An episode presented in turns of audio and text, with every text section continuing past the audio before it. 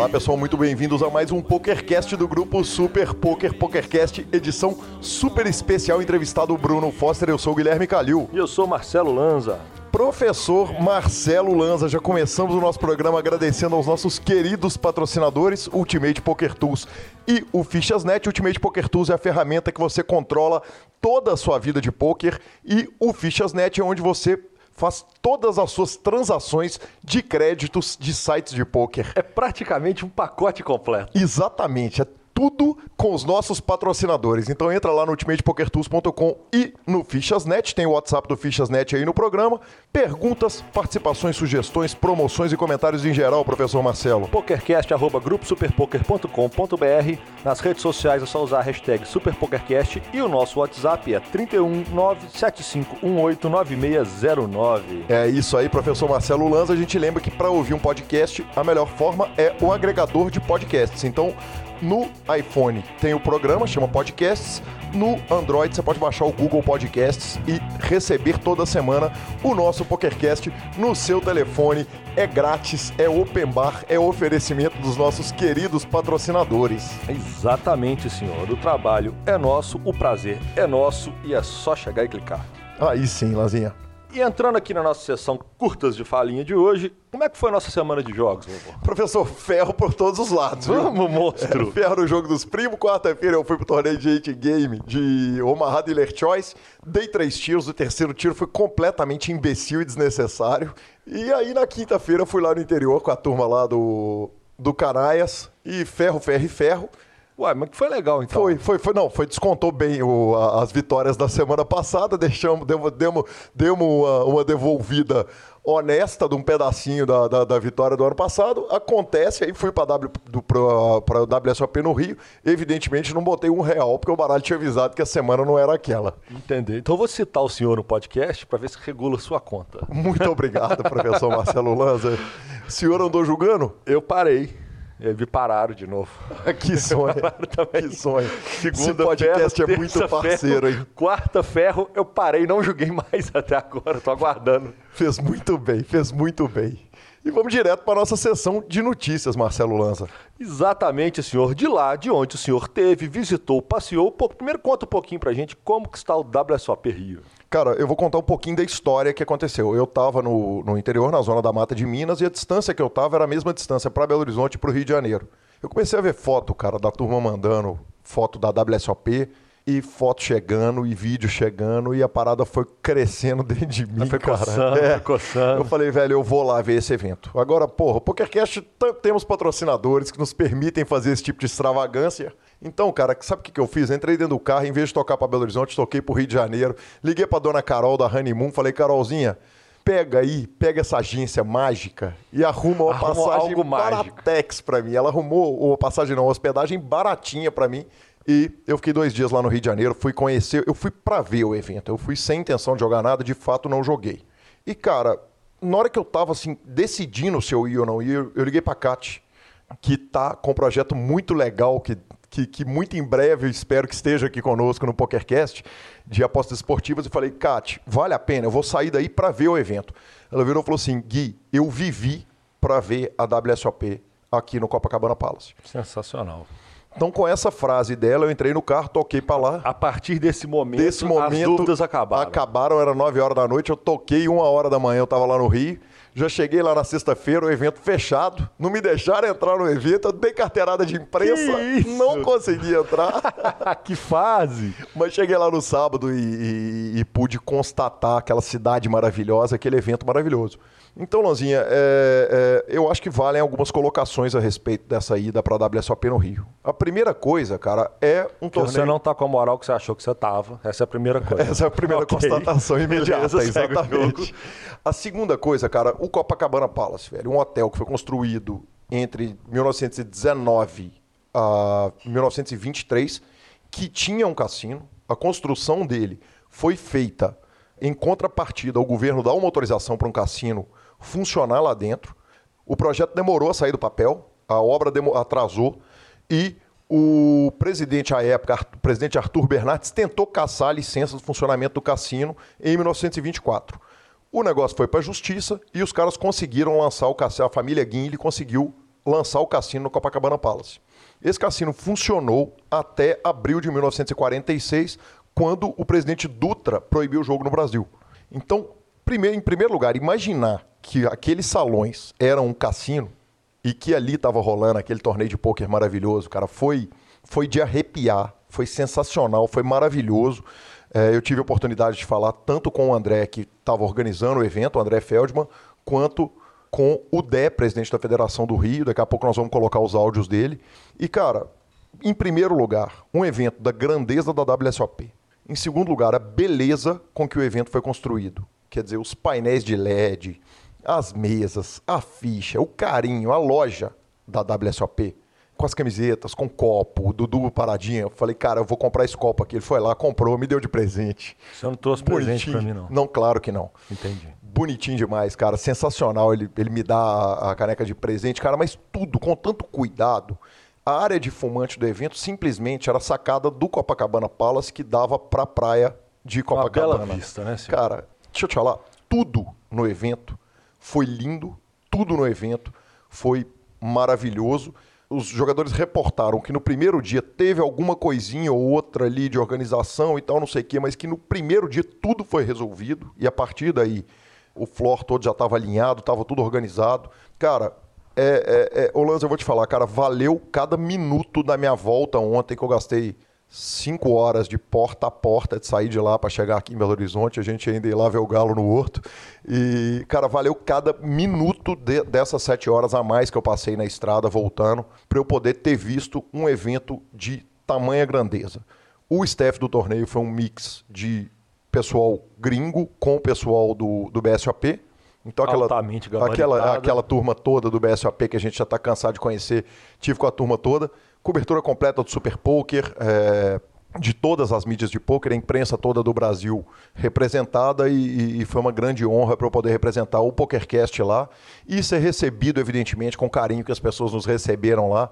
Grande abraço para o Léo, para a Beatriz, que são alunos do Pitão, o Nhonho, o próprio Dudu Paradinha, a turma toda que teve lá com a gente no salão e o pessoal repercutindo o PokerCast da melhor forma possível, os entrevistados que eu tive o prazer de ver lá, o Cavalito, que eu não conhecia pessoalmente, foi sensacional vê-lo, reencontrei o Caneóia, é, enfim, cara, foi, foi maravilhoso. Parabéns à WSOP, parabéns ao Party Poker, parabéns ao, ao Copacabana Palace, que reabre com um torneio de pôquer muito grande. E o mais legal de tudo, a surpresa, aquela breaking news maravilhosa. Segue aí então o áudio do André Feldman, o Feldman que é organizador do evento. Estou aqui com o André Feldman, representante do WSOP Brasil. É, André, em primeiro lugar, parabéns pela maravilha que é o evento, um evento maravilhoso, perfeito, que lindeza. E voltando para o Rio de Janeiro, eu queria que você falasse um pouquinho a respeito de como é que é o desafio de trazer a WSOP para o Rio de Janeiro, visto que o circuito precisava de, de, de ter o Rio de volta como destino de pôquer. É, a gente sempre namorou o Rio, teve muito cuidado em, em escolher o Rio e fazer o Rio. É, diferente do perfil de muitos torneios no Brasil que, que buscam o público local, a gente sempre entendeu que o WSOP é um evento internacional. E como um evento internacional, igual as Olimpíadas, igual a Copa do Mundo escolheu o Rio de Janeiro, o Rio é internacional. Né? É mais fácil vender o Rio para um apelo turístico do que você vender São Paulo, principalmente para os estrangeiros. Então a nossa aposta era justamente trazer esse público internacional para o evento. Hoje a gente teve nesse evento 27 países presentes no evento e 25 estados do Brasil. Só dois estados não tiveram presente. Então, assim, o que prova que é o turismo, né? O... E aí você traz o evento para o Copacabana Palace, o hotel mais importante do Brasil, mais charmoso do Brasil, disparado, isso não tem discussão. Quer dizer, sei lá, um dos hotéis, não, não é um dos hotéis, é o hotel especificamente. Teve algum desafio ou como é que foi a aceitação do hotel com relação ao evento por ser um evento de pôquer? O, o, no começo foi um pouco uh, uh, difícil para conseguir, a gente venceu essa fase. Uh, o que o hotel pediu para a gente era que tivesse todas as documentações, todos os alvarás, a gente tirou todas as documentações necessárias para o evento. E, mas o hotel apoiou, comprou a ideia, o, o hotel foi um hotel cassino, né? então faz parte da história do hotel, que aquilo que eu te falei que há 72 anos não tinha uma mesa de jogo nos salões do cassino do Copa. Então, para a gente que luta pela legalização do jogo no Brasil, é um marco muito importante para essa virada de chave aí pro, pro para o jogo em si, não só para o poker, mas para todo o contexto do jogo no Brasil. É, e a gente é, é, é, vem falando que fazia falta o Rio ser destino turístico de poker. O último grande evento que teve regularmente aqui foi o Rio Poker Tour. E, e você já tem eventos maravilhosos, gigantes para anunciar. Eu queria que você contasse aqui em primeira mão para a turma do PokerCast, nessa terça-feira, é, o que, que vem para frente. Então, uh, em janeiro, em janeiro não, desculpa, em março, a gente vai ter o Millions aqui no Copacabana, de 14 de março a 25 de março. São dois fins de semana e uma semana inteira no meio, com 20 milhões garantidos. Eu acho que vai ser o maior torneio da América Latina. E já está fechado também para o ano que vem, de 2019, de 6 de setembro, pega o feriado de 7 de setembro, a 17 de, de setembro, o WSOP de novo aqui no Copa. O Millions, no caso, o Party Poker Millions. No Millions, o Party Poker Life Millions, que a gente conseguiu tirar de Barcelona esse ano e trazer para São Paulo. Então, toda a equipe internacional da Party Poker de Londres, é, na, é quase a escolha dos destinos turísticos do Party Poker Life, é quase que nem a escolha da Olimpíada e da Copa. Então, a gente defendeu que é, trocasse Barcelona pelo Rio e o desafio que eles deram é assim, se vocês fizerem o WSOP no Rio e der tudo certo, o Millions vai ser no Rio ano que vem e não vai ter Barcelona. E aconteceu que a gente conseguiu. André, meus parabéns, o evento tá lindo e espero estar tá aqui nos próximos eventos. Eu saí de Belo Horizonte especificamente para ver o evento. Falei, eu tenho que ir lá testemunhar esse acontecimento no Copacabana Palace e, e superou minhas expectativas. Parabéns. Obrigado e eu agradeço também a presença de vocês aqui e com certeza vão estar em todos os eventos com a gente. Lanzinha, e aí sim, hein, cara, tá louco. Hein? Estamos vendo dinheiro. Estamos vendo dinheiro, ó. Sim, PokerCast tá aceitando ser convidado para tá ficar louco. no Copacabana Palace e cobrir tudo. Você tá doido. Olha os valores, meu filho. Cara, o, o, joguinho vai crescer no Brasil, hein? Exato, quando a gente achava que não tinha mais para onde crescer, ele vai ficando cada vez maior, cada vez mais sensacional. E aí, vamos ouvir a entrevista do Dé, presidente da Federação Carioca de Texas Hold'em. Estou aqui com o Dé, presidente da Federação Carioca, Marcos Moraes. Dé, é, a volta do Rio para o circuito é extremamente relevante depois de muito tempo que a gente teve o Rio Poker Tour, quer dizer, o Rio que é histórico, tivemos Christian Cruel, quer dizer, o, o nascimento do poker nacional aqui. Como é que a federação está enxergando essa, essa volta do Rio para o circuito dos grandes torneios? Calil, primeiro um prazer estar falando com você. Cara, a expectativa era enorme em relação a esse evento, que a gente não sabia como é que ia ser. Até porque a gente tem uma, uma, uma vitória na justiça, mas até hoje não foi publicado, então isso dava uma insegurança jurídica para a gente. E o evento veio e uma explosão que eu acho que ninguém esperava. Sim, eu, eu achei que dá tudo certo, de bater os garantidos, mas do jeito que foi. E foi, eu acho que a volta triunfal, né? Dentro do Copacabana Palace, um hotel que era sonho de muita gente, nunca sonhou tão alto em fazer um evento lá e o WSOP veio, fez e tá lindo demais, um público gigante, ressuscitou um monte de jogador que a gente não via há muito tempo no pano. Então foi sucesso total. E, pô, só tenho a agradecer, né? A Confederação, WSOP, o Rodrigo, WSOP, por estar tá botando o Rio no mapa dos grandes torneios novamente. Assustou é, a, a, frequência do torneio, quer dizer, é, ah, é, o Rio estava carente de fato? Quer dizer, você sentiu que o torneio veio para suprir uma carência? Ah, sim, certeza, né? A gente está há cinco anos, pelo menos, sem um grande evento. Que o último foi o BSOP, que nós tivemos um problema. E até então a gente não faz mais nada, até por certo receio, medo mesmo, não é? A gente não sabia o que, que ia acontecer. E o WSOP chegou agora e dá assim vontade de arriscar mais, né? Vamos fazer mais e agora vamos para mídia, vamos estourar tudo para botar o, o, Rio no calendário, como sempre foi, né? O Rio sempre ficou brigando ali, Rio São Paulo, os grandes fios do BSOP historicamente, Rio, São Paulo, Curitiba, Rio, São Paulo e Curitiba. E a gente está para trás há cinco anos aí, agora as portas acho que se abriram de novo para o Rio. A última pergunta era essa. O WSOP veio e chutou a porta para todo mundo poder voltar? Eu acredito que sim. Agora vamos ver o pessoal do, do BSOP, né? Como teve aquele problema, foi exclusivamente com eles a, pelo menos a conversa que eu tenho com, com o federal, ele, ele quer uma, a publicação da decisão. A decisão não tem como ser mudada, né? Gente, nós ganhamos, mas ele quer saber, ele quer esperar publicar ainda.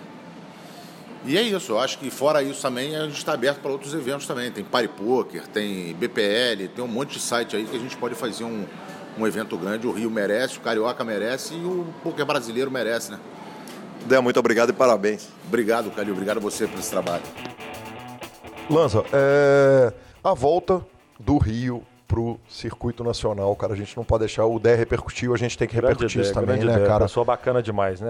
É, tá lá brigando no grind do- de federação já tem muito luta, tempo, né? exatamente, ele, Rivera, aquela turma toda do Rio de Janeiro. E essa volta do, do, do circuito, né? O Rio de Janeiro, que é casa do Christian Cruel, casa do Raul, então, um dos maiores jogadores do- de pôquer da história do Brasil. O Rio foi um dos locais do nascimento do pôquer no Brasil, dos maiores nomes do pôquer, do pessoal do clube do pôquer lá no começo.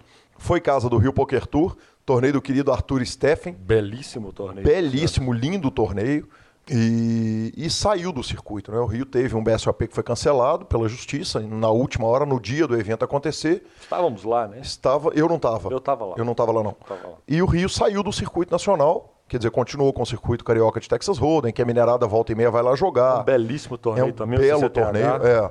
Mas, cara, a volta do Rio pro circuito, a possibilidade de um BSOP no Rio de Janeiro, Lanza, é, nos emociona, né, cara? E é o que a gente torce para que seja o caminho normal das grandes cidades, assim como Belo Horizonte, né, senhor?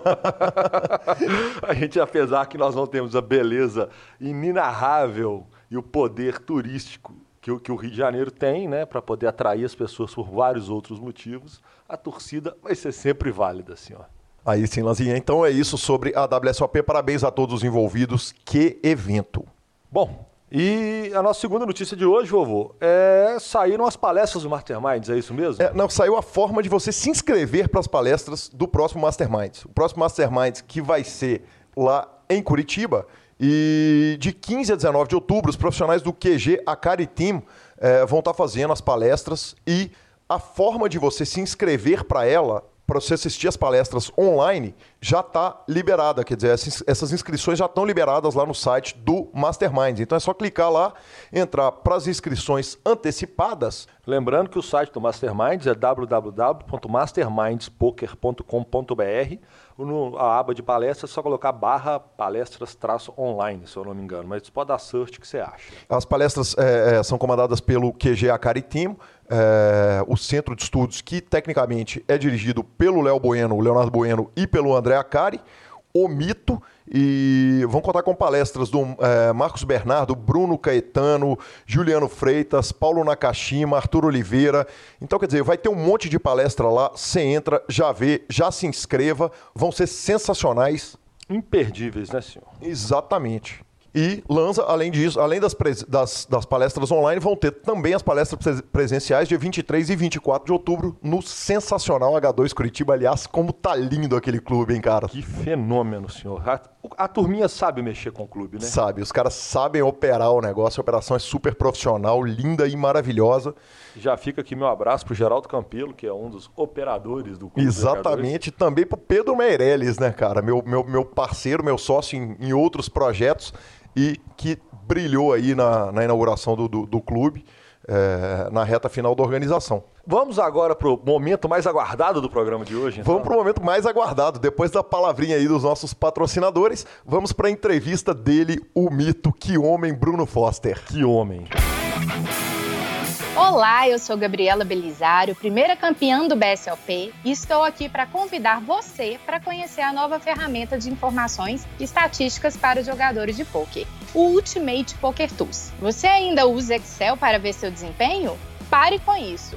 Ultimate Poker Tools importa automaticamente suas mãos e permite que você controle o seu bankroll live, online estabeleça metas e tenha em mãos todas as suas estatísticas. Para conhecer a ferramenta, crie sua conta em ultimatepokertools.com.br e aproveite o primeiro mês gratuito. E atenção, diretores de time de poker!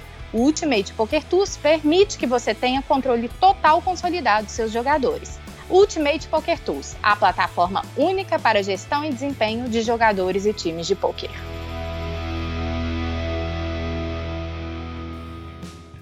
O Fichas.net é o seu parceiro para compra e venda de fichas dos principais sites de poker online. Contrate o Fichasnet pelo WhatsApp 062 98130 6680 e negocie suas fichas com a melhor cotação do mercado. O Fichasnet trabalha com créditos do PokerStars, PariPoker, 888, Brasil Poker Live, PP Poker e EcoPace. Chame o Fichasnet, avise que chegou até eles pelo PokerCast e participe de promoções super especiais para os nossos ouvintes. E repetindo, o WhatsApp do Fichasnet é 062 9 8130 6680. O número está na descrição de nossos programas. Fichasnet, confiança e melhor preço para suas fichas.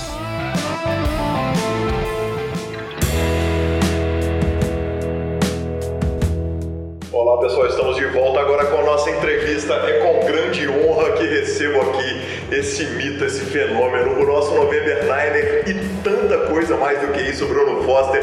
Antes de tudo, Foster, é um prazer te receber aqui no PokerCast. Que satisfação, muito obrigado pela presença. Ô meu irmão, obrigado, Calil, prazer, o prazer é meu. É, não foi fácil a gente conseguir se encontrar, né? Tive, aqui, tive que vir aqui para BH para gravar a entrevista com você. Pô, estou feliz demais. Não, não, é a primeira vez que eu venho a BH. É, já conheço o podcast, já vi vários caras que já porra, lançaram lá, vejo o Super Poker toda hora, que sai uma porrada de entrevista. Mas é um prazer enorme poder responder a pergunta da galera e poder participar. Eu que, que gosto dessas coisas aqui, pô, então estou me sentindo em casa. Aí sim, Fasteira, prazer mais uma vez estar te entrevistando, né? Tive a chance de te entrevistar tantas vezes. Verdade. E a gente já começa com uma pergunta que é tradicional do PokerCast, que é quem era o Bruno Foster antes de entrar para o poker? Bruno Foster, antes de entrar para o poker, era um cara que fazia a faculdade de administração e foi onde eu tive contato com o poker, né? Meu primeiro, meu primeiro contato com o poker foi no meu terceiro semestre de administração, um amigo meu me convidou para jogar poker na casa dele e tal. Um dia que a gente falou assim, ah, não vamos assistir aula não, vamos tal, não sei o quê, aí conheci o poker.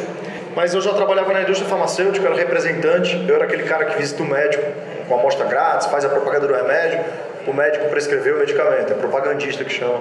Trabalhei numa empresa, trabalhei nessa empresa durante seis anos, é, e durante, do meio para o fim já o poker já tinha entrado na minha vida.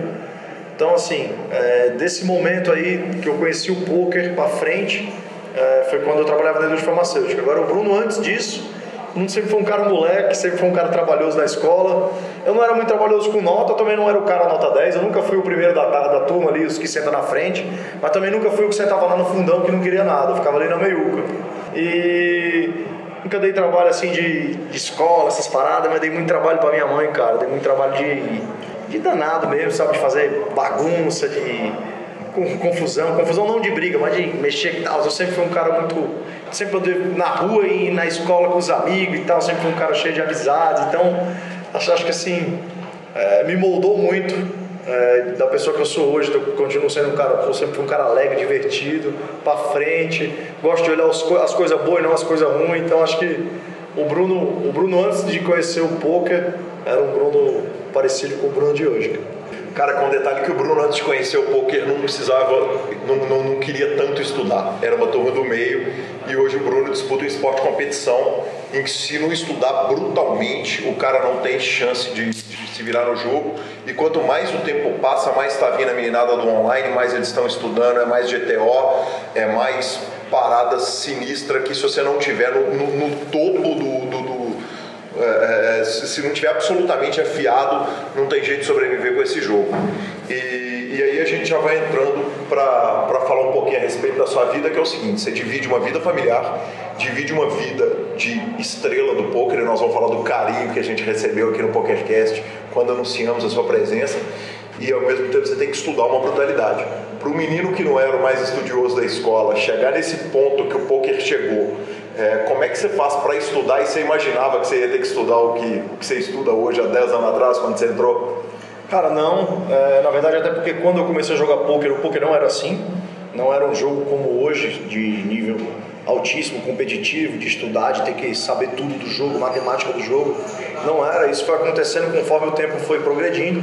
É, claro que hoje, para mim, é, de uns anos para cá, sim, o estudo entrou na minha vida, mas diferente daquele Bruno da escola, eu estudo que eu gosto de fazer, né? Então naquela na escola lá eu tinha aula de física, pô, química, não era minha praia, não era aquilo ali que eu queria, né? E hoje, pô, eu estudo uma coisa que eu gosto, então é, eu pago para estudar, eu pago por coaches internacionais, eu pago por estudo, eu pago por informação, porque é uma profissão e é uma coisa que eu gosto, eu tenho prazer de estudar poker, né? Coisa que eu não que eu não tinha na escola, normal, né, moleque e tal. Mas também nunca fui um cara ruim na escola, não, sabe? Eu não era um estudiosão, mas também nunca reprovei de ano, nunca dei trabalho com nota. Pass... Queria passar direto para ter minhas férias, para curtir mais tempo das férias, então tinha, então tinha esse, esse outro lado. Mas no poker, eu divido com minha família, eu divido assim, da forma como eu consigo conciliar. Eu tenho uma relação muito boa é, com minha esposa, então isso me ajuda muito, porque a maioria das pessoas é, que joga poker, pelo menos meus amigos, é, eles não têm uma relação estável, né? Tem namorado e tal, mas não tem uma relação estável de casamento, de filhos e tudo, porque realmente é difícil conciliar isso. Mas eu acho que tudo é a forma como você leva a vida, como você, como você leva todos os fatores da vida. Eu sou um cara super tranquilo, eu não sou um cara que que vive de festa, que vive de. Não, eu sou um cara focado, minha vida é focada no poker, focada na minha família, focada é, nas coisas que eu tenho dentro do poker, que é o NPS, que é um clube de poker, eu tenho o AX Clube lá em Fortaleza. Então, o meu coach, né, o coach que eu dou pelo Brasil inteiro há mais de três anos. É, então, assim, eu tenho, eu tenho um foco para outras coisas. Eu acho que já chegou no momento que eu não estou mais brincando na vida, né? Então, é, acho que esse senso de responsabilidade aliado a tudo que eu já passei, que eu aprendi, é, me deixa numa posição onde eu consiga levar muito bem o lado profissional, tanto quanto o lado familiar. Claro que eu sou um pouco prejudicado no lado familiar, não tem como, quem me acompanha sabe a loucura que é a minha vida, é, mas tudo tem um preço, né? Tudo tem seu preço, tudo na vida tem seu preço e eu não, e eu não, eu não reclamo, não, pelo contrário, eu agradeço. Sou um cara iluminado, feliz da vida, feliz pelas oportunidades que, que tive, pelas oportunidades que tenho e pela forma como eu trato essas oportunidades, como eu levo a minha vida nessas oportunidades. Então, é, quando fala assim de família e trabalho, é, eu tenho sim essa, essa linha tênue entre os dois lados, sabendo que o meu trabalho entra um pouco dentro da minha família, porque ele me tira de casa às vezes 15, 20 dias. Em Vegas eu passo 45 dias em Vegas sem ver minha família praticamente, né? Só vendo por FaceTime, então é, é um pouco do preço que se paga pela profissão que se escolhe, mas eu, eu ao contrário do que eu, do que eu vejo de algumas pessoas, em alguns casos, eu tenho zero para reclamar, tenho 100 para agradecer e sou muito feliz com a minha escolha e com a minha vida. Posteira, é, você falou a respeito da esposa e, e aí uma curiosidade me surge que é o seguinte, vocês estavam em Divinópolis na semana passada, aí você foi para São Paulo disputar o os, os torneios, o Campeonato Paulista, jogou high roller, jogou lá, voltou para Belo Horizonte. Aqui você vai dar um, um coaching aqui esse final de semana. Aliás, agradeço o carinho do Espetinho Poker Clube com o High Play, com a equipe toda que está te recebendo aqui, recebendo o PokerCast, abrindo as portas aqui nesse simpático clube que eu adoro jogar em Belo Horizonte. Então, quer dizer, você estava fora de casa, saiu de uma viagem para outra viagem, emendou nessa viagem aqui e chega uma hora que você chega em casa. Por outro lado, eu ouvi jogadores de alto rendimento, como você é, falando o seguinte: se fica uma semana sem estudar, às vezes, o cara perde o fio da meada, quer dizer, a, a, o, o, estudo e a evolução tem que ser constante. É, Foster, você consegue, na hora que finalmente você chega em casa, que vai estar com a esposa, vai estar com a família, ter a paz para estudar, para grindar e tal, ou na hora que vai para casa é o seguinte: enquanto tá na estrada, tá na estrada, e na hora que chega em casa é paz? Cara, quando chega em casa é a paz é, eu podia muito bem dizer, ah, chega em casa e estudo, não era assim, porra nenhuma, cara. Porra, nem sei se pode falar porra. Pode falar porra, então, pode porra, falar palavrão, pode tudo liberado. Então, beleza, vou falar o que eu vou pensando. Porra nenhuma, não quero estudar nada, não estou pensando em poker, não estou pensando em trabalho, estou pensando em ficar com minha mulher, estou pensando em ficar com minha filha, quero ir no cinema, quero pegar uma terça-feira que eu estou assim do nada, pego ela na faculdade, ela faz faculdade de odontologia, pego ela na faculdade, ela acha que a gente vai para casa, a gente vai para praia, fico a terça tarde inteira ali na praia, tomo uma cervejinha, como um peixe, não sei o que, volto para casa final da tarde. Eu gosto disso. Então, é o momento que eu tenho que reservar para minha vida também. Então, assim, o estudo é importante, é, eu estudo pra cacete, eu discuto pra cacete. Claro que o estudo no nível que, no nível que a gente se encontra é um estudo diferente, porque a gente se junta com amigos, com grupos, discute é, em Skype, faz grupos de estudos, então é um negócio diferente. Não é como era há 4, 5 anos atrás que eu precisava estudar, vamos dizer assim, a básica do jogo, né? Uma parte já avançada, mas uma parte que eu ali desse um pouco mais de trabalho. Agora, hoje em dia, não. Hoje em dia com, com a carga que a gente já tem de conhecimento, as discussões e os estudos são diferentes. Então, é, esse momento aí eu deixo para o momento do estudo. Não deixo para o momento que eu estou com minha família, que eu estou que eu em casa, que eu estou assistindo Netflix, que eu estou assistindo minha série. Eu divido muito bem isso, porque como eu sou um cara da estrada, se eu não dividir, eu levo, acabo levando muita coisa do meu trabalho para dentro de casa. E se eu passar 15 dias viajando, E aí quando eu chegar cinco dias para passar cinco dias em casa, eu passar cinco dias trazendo tudo para dentro de casa sem ter um momento de família, vai chegar um momento que minha família vai ficar em segundo plano, vai ficar abandonada. A minha mulher vai começar a reclamar, vai começar a brigar, e aí eu não quero isso na minha vida, né? Eu quero minha vida o máximo de equilíbrio possível em todas as áreas. E se minha família não estiver equilibrada, o Bruno Foster não está feliz. Se o Bruno Foster não está feliz, eu não consigo desenvolver meu trabalho da forma como eu desenvolvo. Então, para mim é assim: estou em casa, cheguei em casa, por exemplo, você tem uma ideia. Eu vou, eu vou embora daqui domingo de manhã. Eu chego na minha casa domingo, duas horas da tarde. E eu já viajo na terça, 10 da manhã. Então eu vou ficar domingo de tarde, segunda inteira e domingo, segunda e terça eu já viajo. Eu vou passar sete dias que eu vou jogar WSOP no Rio de Janeiro. Eu vou passar um dia e meio grudado na minha mulher e minha filha, não quero saber de nada. Não quero saber. Eu vou jogar o WSOP na semana seguinte. Você acha que eu vou estudar um dia antes? Não vou. Eu já estudei agora, já sei, já discuti, já falei, já fiz o que tinha que fazer, ou então não faço mais. Eu não vou tomar o, o momento da minha família para trazer alguma coisa do trabalho. Não, então eu faço agora. Fosteira, você falou em grupo de estudos, é, que quando você está na rua, você tem seus grupos de estudos, tem seu grupo de, de Skype. Quer dizer, você, você foi parceiro de time do Bruno Coauti, do Nicolau, é, de grandes nomes, quer dizer, você, você, você teve times de muito peso em volta de você. Com quem que Fosteira hoje senta para estudar no Skype? Com quem que senta para discutir na hora que vai grindar a reta lá no Brasil Qualquer Live do Domingão? Cara, eu tenho vários amigos que que eu discuto, que eu discuto uns caras que, que às, às, vezes nem são, por exemplo, os professores do jogo, mas são caras muito entendidos, muito inteligentes, caras que sabem muito do jogo. Por exemplo, um cara que eu admiro muito, que é muito pouco falado, ele não é um cara que tem uma grande mídia, mas que para mim, que joga o poker há 15 anos, para eu abrir a boca e falar isso, por exemplo, publicamente, é porque realmente o cara é muito, muito sinistro, que é o Pedro Guzman. Então ele é um cara que eu escuto muito. O Xenu, que é meu sócio no line-up, que é o Xenu, o Raul, é, o Ariel Bahia, que atualmente joga por Forbet. Então são caras assim, caras tops do Brasil e caras que eu tenho um entendimento fácil de perguntar, escutar, falar, responder, questionar e eles me questionarem também. Então, assim, são caras que eu tenho é, facilidade. Eu não quero, por exemplo, tem muita gente que pergunta assim: Força, você nunca jogou para nenhum time online e tal? Não, nunca joguei, não quero jogar. Apesar de que acho que o time online é, é, é uma grande entrada para quem está começando no jogo.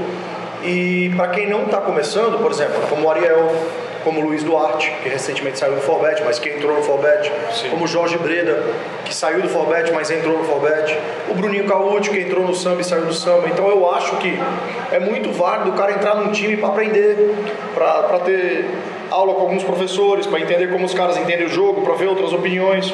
E assim, eu acho isso inteligente da parte do jogador. É, agora eu prefiro do como eu não jogo para time online, como eu não sou um grinder online, eu não sou um cara que grind, de grinder online, você não me vê lá jogando 20, 30 torneios por, por, dia, a semana inteira, não é minha pegada, minha pegada é mais do live, até porque eu construí minha vida toda assim, então eu fui um cara que nunca precisei grindar online para sobreviver, então é, de certa forma eu tive eu tive esse benefício de não precisar jogar online para sobreviver então a minha, as minhas fontes de estudo sempre foram diferentes de se juntar num time e estudar só o time o tempo inteiro aquilo ali. Então é, a minha forma de estudar, eu peguei um cara de um time, peguei outro cara de outro, por exemplo, o Guzman de um lado, o Ariel de outro, o Chenot de outro, são linhas diferentes, jogadores que pensam e jogam diferentes, e aí qualquer coisa a gente vai, discute, bota num grupo, resolve, pergunta um pro outro. Então assim, é, por, eu nunca ter tido, por eu nunca ter jogado online como é, grinder. Eu nunca tive um time online. Eu sou dono de um time online, dou aula para um time, mas eu nunca tive, eu nunca fui aluno de um time, porque eu já cheguei quando já quando os, os times de poker começaram a chegar, eu já estava no mundão aí jogando WSOP, jogando WSOP, então eu já vim de um, vamos dizer assim, de um ponto depois, né? Quando, quando criaram o Forbet lá atrás, eu fui um dos caras que eu olhei e disse, caramba, que ideia legal, uma casa em Floripa e tal. Mas ali eu já era profissional de poker, já tinha ganho o BSOP naquela época, então um negócio que veio depois. Mas eu prefiro essa junção é, de amigos e opiniões que divergem da minha para que a gente evolua e vá discutindo e a gente faz isso bastante. Bacana demais. Foster, é, um, o Xenon que você citou já está convidado para o PokerCast, nós só não conseguimos acertar a agenda. Inclusive, uma, uma coisa que eu vou fazer é como eu tenho muito assunto para falar com você, eu tenho muito assunto para falar com ele, eu vou deixar o line-up para ele falar vou falar com você do Nordeste Poker Series, porque não tem jeito de não falar do Nordeste. Quer dizer, o que o Nordeste deu para o Brasil em termos de poker, o que tem de grandes nomes? Quer dizer, isso poderia ser dito só do estado da Bahia, por exemplo, só do estado do Ceará, provavelmente é o estado da federação que proporcionalmente tem mais participantes no grupo de WhatsApp do PokerCast. Tem 200 pessoas, tem uma quantidade de gente apaixonada com si, apaixonada com o poker, eles são os caras pilhadaço com o poker. E, e, é uma cena que ela está deslocada daqui, da, da região central, por causa da distância do Brasil, que é uma distância bizarra, tudo é difícil, a viagem é cara, os voos são ruins e tal. E aí vocês criam o NPS, Nordeste Poker Series, que é um sucesso total que a gente estava vendo lá. Aliás, essa entrevista era para ter acontecido lá atrás, ela não aconteceu por isso. E, que mais uma vez foi um sucesso. Eu queria que você contasse um pouco a respeito desse projeto, já que você perguntou, você pode falar palavrão desse projeto do caralho que vocês fizeram Cara, o Nordeste Poker Series é uma parada muito bizarra, cara. Nasce assim, nasce eu tomando banho, pensando em fazer um torneio, cara, sozinho, cara. Quando eu entrei no 888, logo na minha entrada eu disse, cara, tem 888, né? Tô patrocinado pelo 888. Assim que eu entrei no 888, eu tinha uma relação muito boa com os caras. É, muito boa mesmo, de negócio tudo, querendo que eu desenvolvesse o 888, que eu crescesse no Brasil e tal, não só como jogador, mas a marca. É, como se fosse um manager, mas eu não era um manager, eu era um jogador é, patrocinado que tinha algumas funções de manager. Manager sempre foi a Kat, que é unanimidade. Fantástica. Não, é uma das pessoas mais competentes que eu conheço. Mas eu tinha essa liberdade, principalmente porque o Brasil é muito grande, então a Kat ficava mais pra cá e eu lá em, eu lá em cima metendo bala.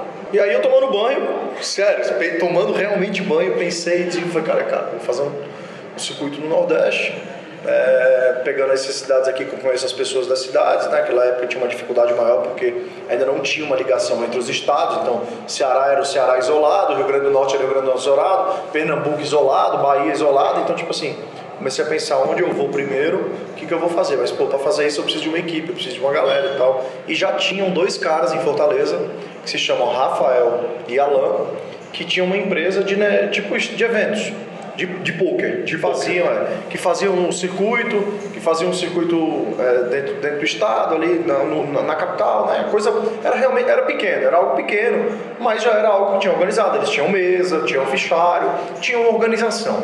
Eles já viviam disso. Chama, chama AX Eventos. Chamei os dois um dia, fui lá no clube que eles trabalhavam, o clube não era deles, eles prestavam serviço pro clube. Cheguei lá um dia para eles, falei, cara, tô com uma ideia assim, assim, assim, já era isso, era tipo meados de outubro. De que ano? De 2015. 2015. 2015. Logo depois do meu primeiro contrato, o meu primeiro ano com, com o 888. Que foi o primeiro o ano, o 888 veio no novembro de 2014. Então logo depois que eu saí do novembro já saí com o 888. Então em 2015 2014, 2015, 2016, 2017, 2018, isso, 2015, perfeito. E aí eu chamei eles e falei, galera, é o seguinte, eu quero fazer um evento assim, assim, assim, eu tenho a verba do 888, tenho o patrocínio do 88, eu tenho isso aqui pra gente fazer e tal, não sei o que, quer dizer, eu tinha faca e o queijo na mão, tinha o mercado, tinha os caras que faziam, tinha eu que conseguiria com certeza agregar, trazer muita gente, fazer uma mídia, mostrar pra galera, trazer gente para dentro do evento, fazer a galera conhecer, vir jogar o poker é, do Nordeste em um outro lugar. A nossa proposta não era fazer um torneio simplesmente num hotel, nossa proposta sempre foi fazer um torneio num hotel frente mar é a característica do Nordeste, que o cara viesse jogar e o cara pudesse, o cara viesse de outro estado e ele estivesse jogando, a mulher dele estivesse na piscina, estivesse na praia, com os filhos se divertindo. Então, sempre foi essa a nossa, nossa intenção. E aí eu mostrei o projeto para eles e falei: querem ser meus sócios? Vamos fazer junto? Vocês precisam, eu preciso de vocês, vocês precisam de mim, a gente faz uma, a gente alia tudo, né? Eu trago 888, trago a verba, trago o meu trabalho, trago a mídia, vocês têm o, a parte braçal toda pronta e a gente se ajuda, vamos lá, vamos lá, eles compraram a ideia, vamos, vamos, vamos, vamos. Um mês que a gente fez isso, a gente trouxe mais uma pessoa para trabalhar com a gente, para dividir, que é o Bruno Aguiar, que é meu sócio em tudo, meu irmão, meu sócio, é, em tudo, em quase tudo que eu tenho na minha vida, ele é meu sócio. E aí trouxemos ele, a gente falou, ó, vamos separar aqui as áreas, tal, separando, montamos o NPS. E já lançamos no primeiro ano explodindo, no segundo ano mais ainda, e esse ano é o melhor ano do NPS, da história do NPS, no Nordeste Poker Series. Hoje a gente tem o maior circuito do Nordeste, claro, é, tem outros, mas são menores mas o NPS é o maior circuito do Nordeste e é, vamos dizer assim, é meu filho, é meu filho, meu filho caçula. Posteira, mas o perrengue não é simples, né? Porque se fazer um torneio que vai rodar do Rio de Janeiro para Belo Horizonte, de Belo Horizonte para São Paulo, de São Paulo para Vitória, já é um perrengue louco, quer dizer, já é um, um caos para fazer. Quando você pega o Nordeste, que, que é uma quantidade bizarra de estados. E aí a gente pega o BSOP como exemplo. O BSOP toma porrada porque não veio para Belo Horizonte. Aí um, bate porque ele não vai para o norte, aí outro bate por isso. Você tem lá aquela quantidade absurda de estados, com uma logística complicada, é, com todas as, as, as, dificuldades do Nordeste. Eu queria que você desse uma panorâmica para quem não faz ideia o que, que é fazer uma parada dessa numa região tão, tão, tão dividida. Cara, não é fácil, claro que não é fácil, até porque a gente abriu tudo, né? A gente é pioneiro na região Nordeste, então o pioneiro sempre sofre mais, né? Porque ele não tem quem copiar, né? Ele tem que criar. Quem vem depois copia, então fica mais fácil, né? Claro. Então a gente sofreu muito no começo. A gente foi decidir quais, quais, quais eram os estados que a gente ia. Esse ano agora, próximo ano, a gente vai abrir mais dois estados. Que ainda não posso, ainda não posso dizer, mas porque senão começam a me endoidar e eu ainda não posso ser endoidado com isso, porque ainda não vi todas as é, tudo que eu preciso fazer, mas as pessoas chaves desses estados já sabem, mas o público em geral ainda não sabe. A gente vai abrir mais dois. Então a gente vai chegar a seis estados diferentes durante um ano. Na é uma etapa por estado? É, hoje em dia não. Hoje em dia a gente abre e fecha com Fortaleza e tem duas no meio, que é Recife. A gente vai em Rio Grande do Norte, Paraíba. Hoje a gente vai em quatro estados: Ceará, Rio Grande do Norte, Paraíba e é, Recife, Pernambuco. Então são esses quatro estados que a gente vai hoje.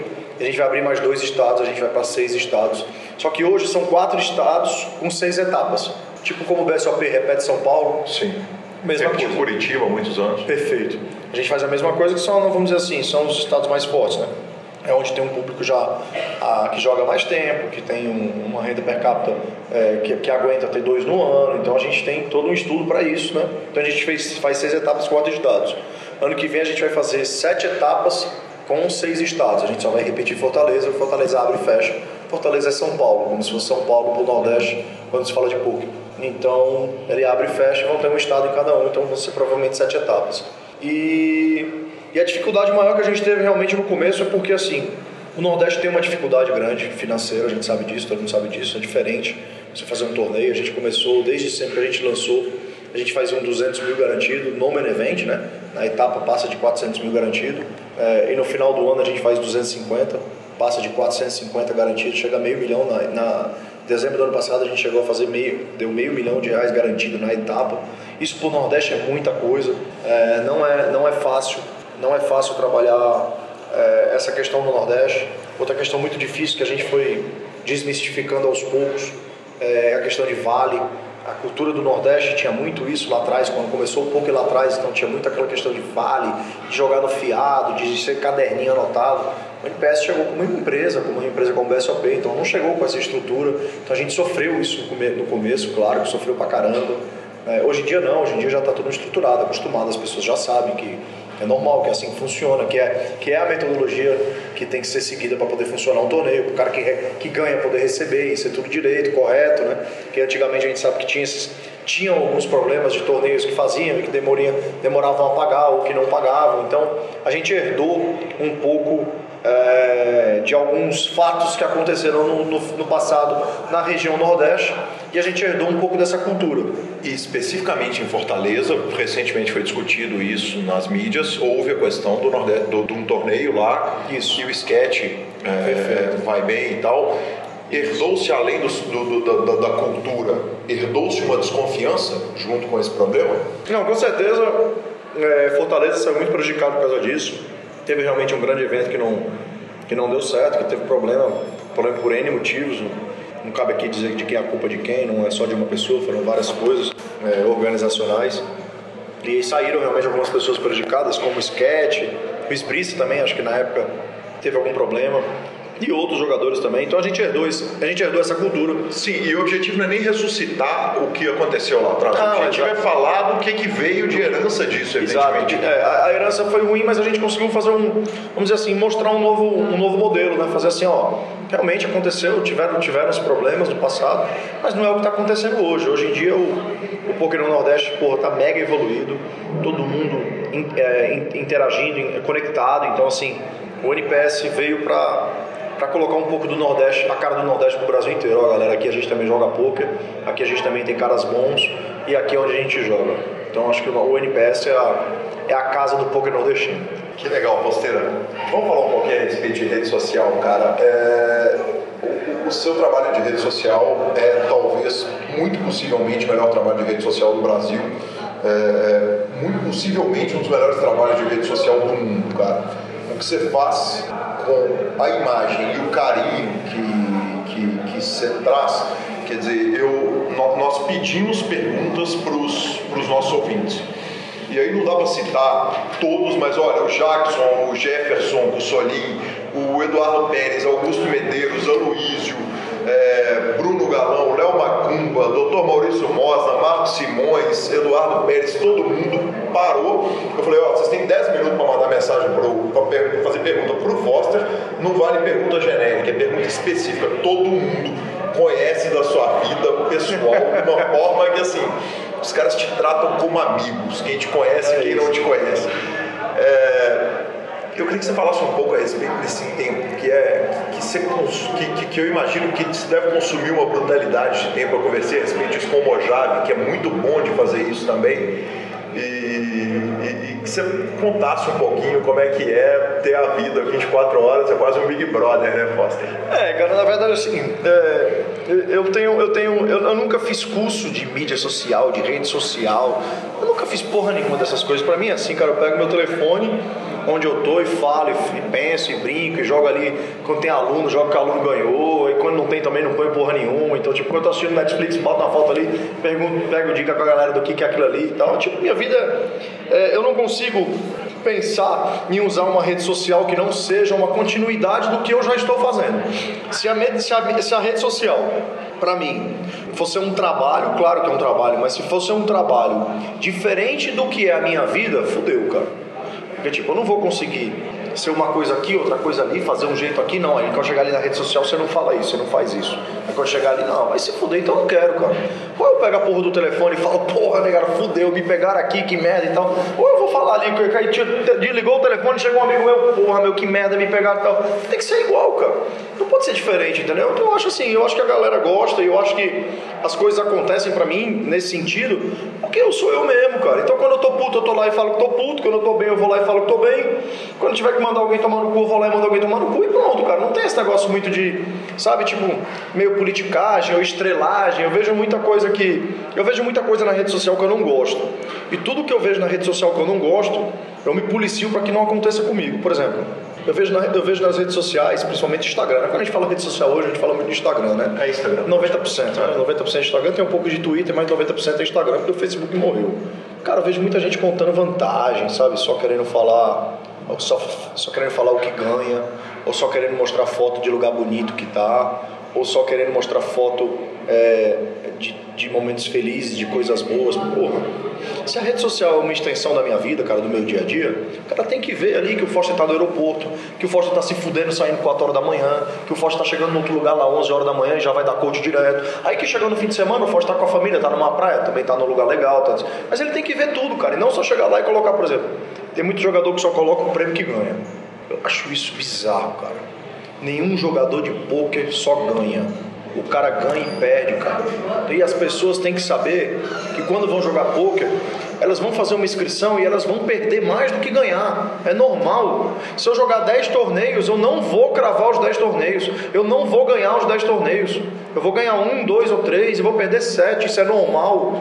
Faz parte da variância do jogo. Pode ser o, o melhor jogador de poker do mundo. E o que eu acho bizarro é que o cara na rede social vai lá e posta quanto ganhou no dia lá, pá, ganhei 3 mil dólares um exemplo. Aí deu 5 mil dólares de Bahia, cara. E aquilo ali é uma vantagem. Aí, por exemplo, acontece qualquer coisa ali na vida do cara ou da mulher, tanto faz. Estou falando aqui de qualquer. Aí vai lá e pum, comprei isso, ou ganhei aquilo, ou fez, pô, e aí, cadê a parte ruim, cara?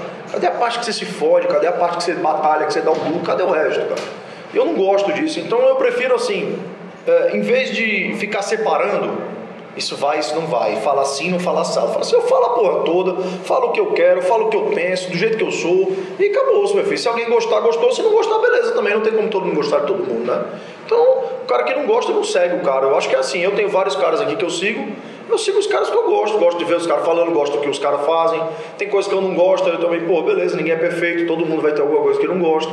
Então, eu acho que, tipo assim, é, esse sucesso, que eu nem chamo de sucesso, eu acho que a palavra certa seria assim, esse carinho que a galera tem de seguir, de comentar e tal. É isso que faz eu também querer responder. É isso que faz eu também dar uma satisfação pro cara quando ele me pergunta alguma coisa, ou me pergunta alguma dica. Eu não deixo ninguém na mão. Porque tem muita gente que pergunta assim, pô, você responde, a maioria das pessoas que te falam, pô, eu respondo todo mundo, cara. Quando eu tô andando na rua, cara, vem um cara falar comigo. Eu viro as costas e saio andando e deixo o cara no vácuo ou tu responde o cara? Respondo o cara. E por que que não rede social vai ser diferente? Um cara lá da puta que pariu pegou o computador dele e mandou uma mensagem pra mim. Por que, que eu não vou responder o cara? Como é que eu vou deixar o cara no vácuo, cara?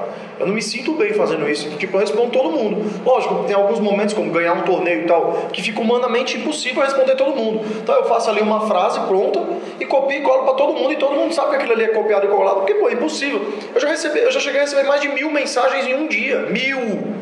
É loucura, como é que eu vou responder essas pessoas? É impossível. Então eu falei Ctrl C, Ctrl V e brum pra todo mundo. Mas eu dou Ctrl C, Ctrl V nas mil pessoas, ó. Não deixo ninguém sem resposta. Porque eu acho isso muito feio, absurdo, tá ligado? Então, é, é, como, se, é como se fosse uma extensão mesmo da minha, da minha vida. Então, eu não, eu não faço eu não faço muita cerimônia quando é pra postar. Às vezes eu posto coisa que não era pra postar. É, pô, foda-se, já foi, não é, era melhor não postar. Beleza, mas a gente já tá ali, já foi, postei. Fosteira, vem uns esporros da esposa de vez em quando, dela não gostar, dela zedar com alguma coisa? Cara, olha, vou ser muito sincero, cara, não, cara. Da esposa, não, cara. Olha, tipo assim, cara, é até. É até não sei nem como é que eu posso falar isso de uma forma mais simples, mas tipo assim, minha esposa é a mulher mais parceira do mundo pra mim, cara. Eu tenho a mulher do meu lado que é a mulher que eu preciso ter, tipo assim, Falar perfeito é foda, ninguém é perfeito, mas para esse lado aí eu tenho uma pessoa do meu lado que é tipo assim, meu braço direito. Minha mulher não reclama com nada, minha mulher não me enche meu saco com nada, minha mulher tipo não é uma mulher chata, não é aquelas mulheres, ai, você pra ter foto lá no clube tinha mulher, não sei o que. Se ela falou, ela não fala um negócio desse, mas se ela falasse, eu dizia, você queria que tivesse o quê? Extraterrestre no clube? Vai ter mulher, vai ter homem, vai ter de tudo, é normal. Então ela já também já meio que se acostumou com minha vida, sabe a pessoa que eu sou, conhece o marido que tem, então fica tranquila nesse sentido, sabe? Não, ela não se preocupa, por exemplo, eu viajo, é, venho pra cá pra BH, por exemplo, vem dar o curso e tal, não sei o que, pô, falo com ela e tal. Não tem esse negócio de ficar me ligando onde é que você tá, faz um FaceTime, me mostra o que você tá fazendo. Não tem, eu, eu não vivo essa relação, essa relação não, é, não, não faz parte da minha vida. Então, não tem essa exceção de saco, não, e tal, lógico, como toda mulher, às vezes quando ela reclama de alguma coisa e tal, não sei o que, pô, fica mais um tempo em casa, pô, faz isso, normal, né? É, faz, faz parte, né? Mas de reclamar assim de, de, ah, que você fez isso, que você postou aquilo, que você falou aquilo, não sei o que, não tenho não tenho nenhum exemplo assim que eu pense e lembre disso. Não, eu vejo mais algumas coisas assim, por exemplo, amigos mesmo, falo, pô, você pegou pesado aí nesse comentário e tal, não faz isso, vai devagar e tal, beleza. Aí eu também não apago, mas também não falo nada, deixo, entendeu? Mas já foi. Então... E dos patrocinadores, passo total, porque um foi nosso patrocinador, que é o 888, que é super tranquilo, trabalho com eles, é a coisa mais tranquila do mundo. E o outro, Brasil Poker Live, que é a turma que a gente conhece também, passo total, né? Total. Eu quando, eu quando fui aceitar o contrato do, do BPL, é, que o Tosca veio conversar comigo e tal, uma das. Não é nem cláusula, tipo, não é cláusula contratual, mas uma das coisas que deixou. que a gente deixou falado um com o outro é assim, cara, é, eu quero liberdade total de falar e fazer o que eu quiser, da forma que eu achar que é certo, para promover o site, para promover as minhas redes sociais e tudo. Quero crescer o BPL, quero crescer o nosso torneio bilionário, quero pegar ele no colo, quero levar, quero subir essa porra junto com a gente, vamos embora. E eu quero liberdade, cara, eu não quero exceção de saco, aí não faz isso, não fala aquilo, tal, não sei o quê. E ele é um cara que nota mil, é um argentino gente boa, que falou assim, Bruno, faça o que quiser e mete da bala. Acabou.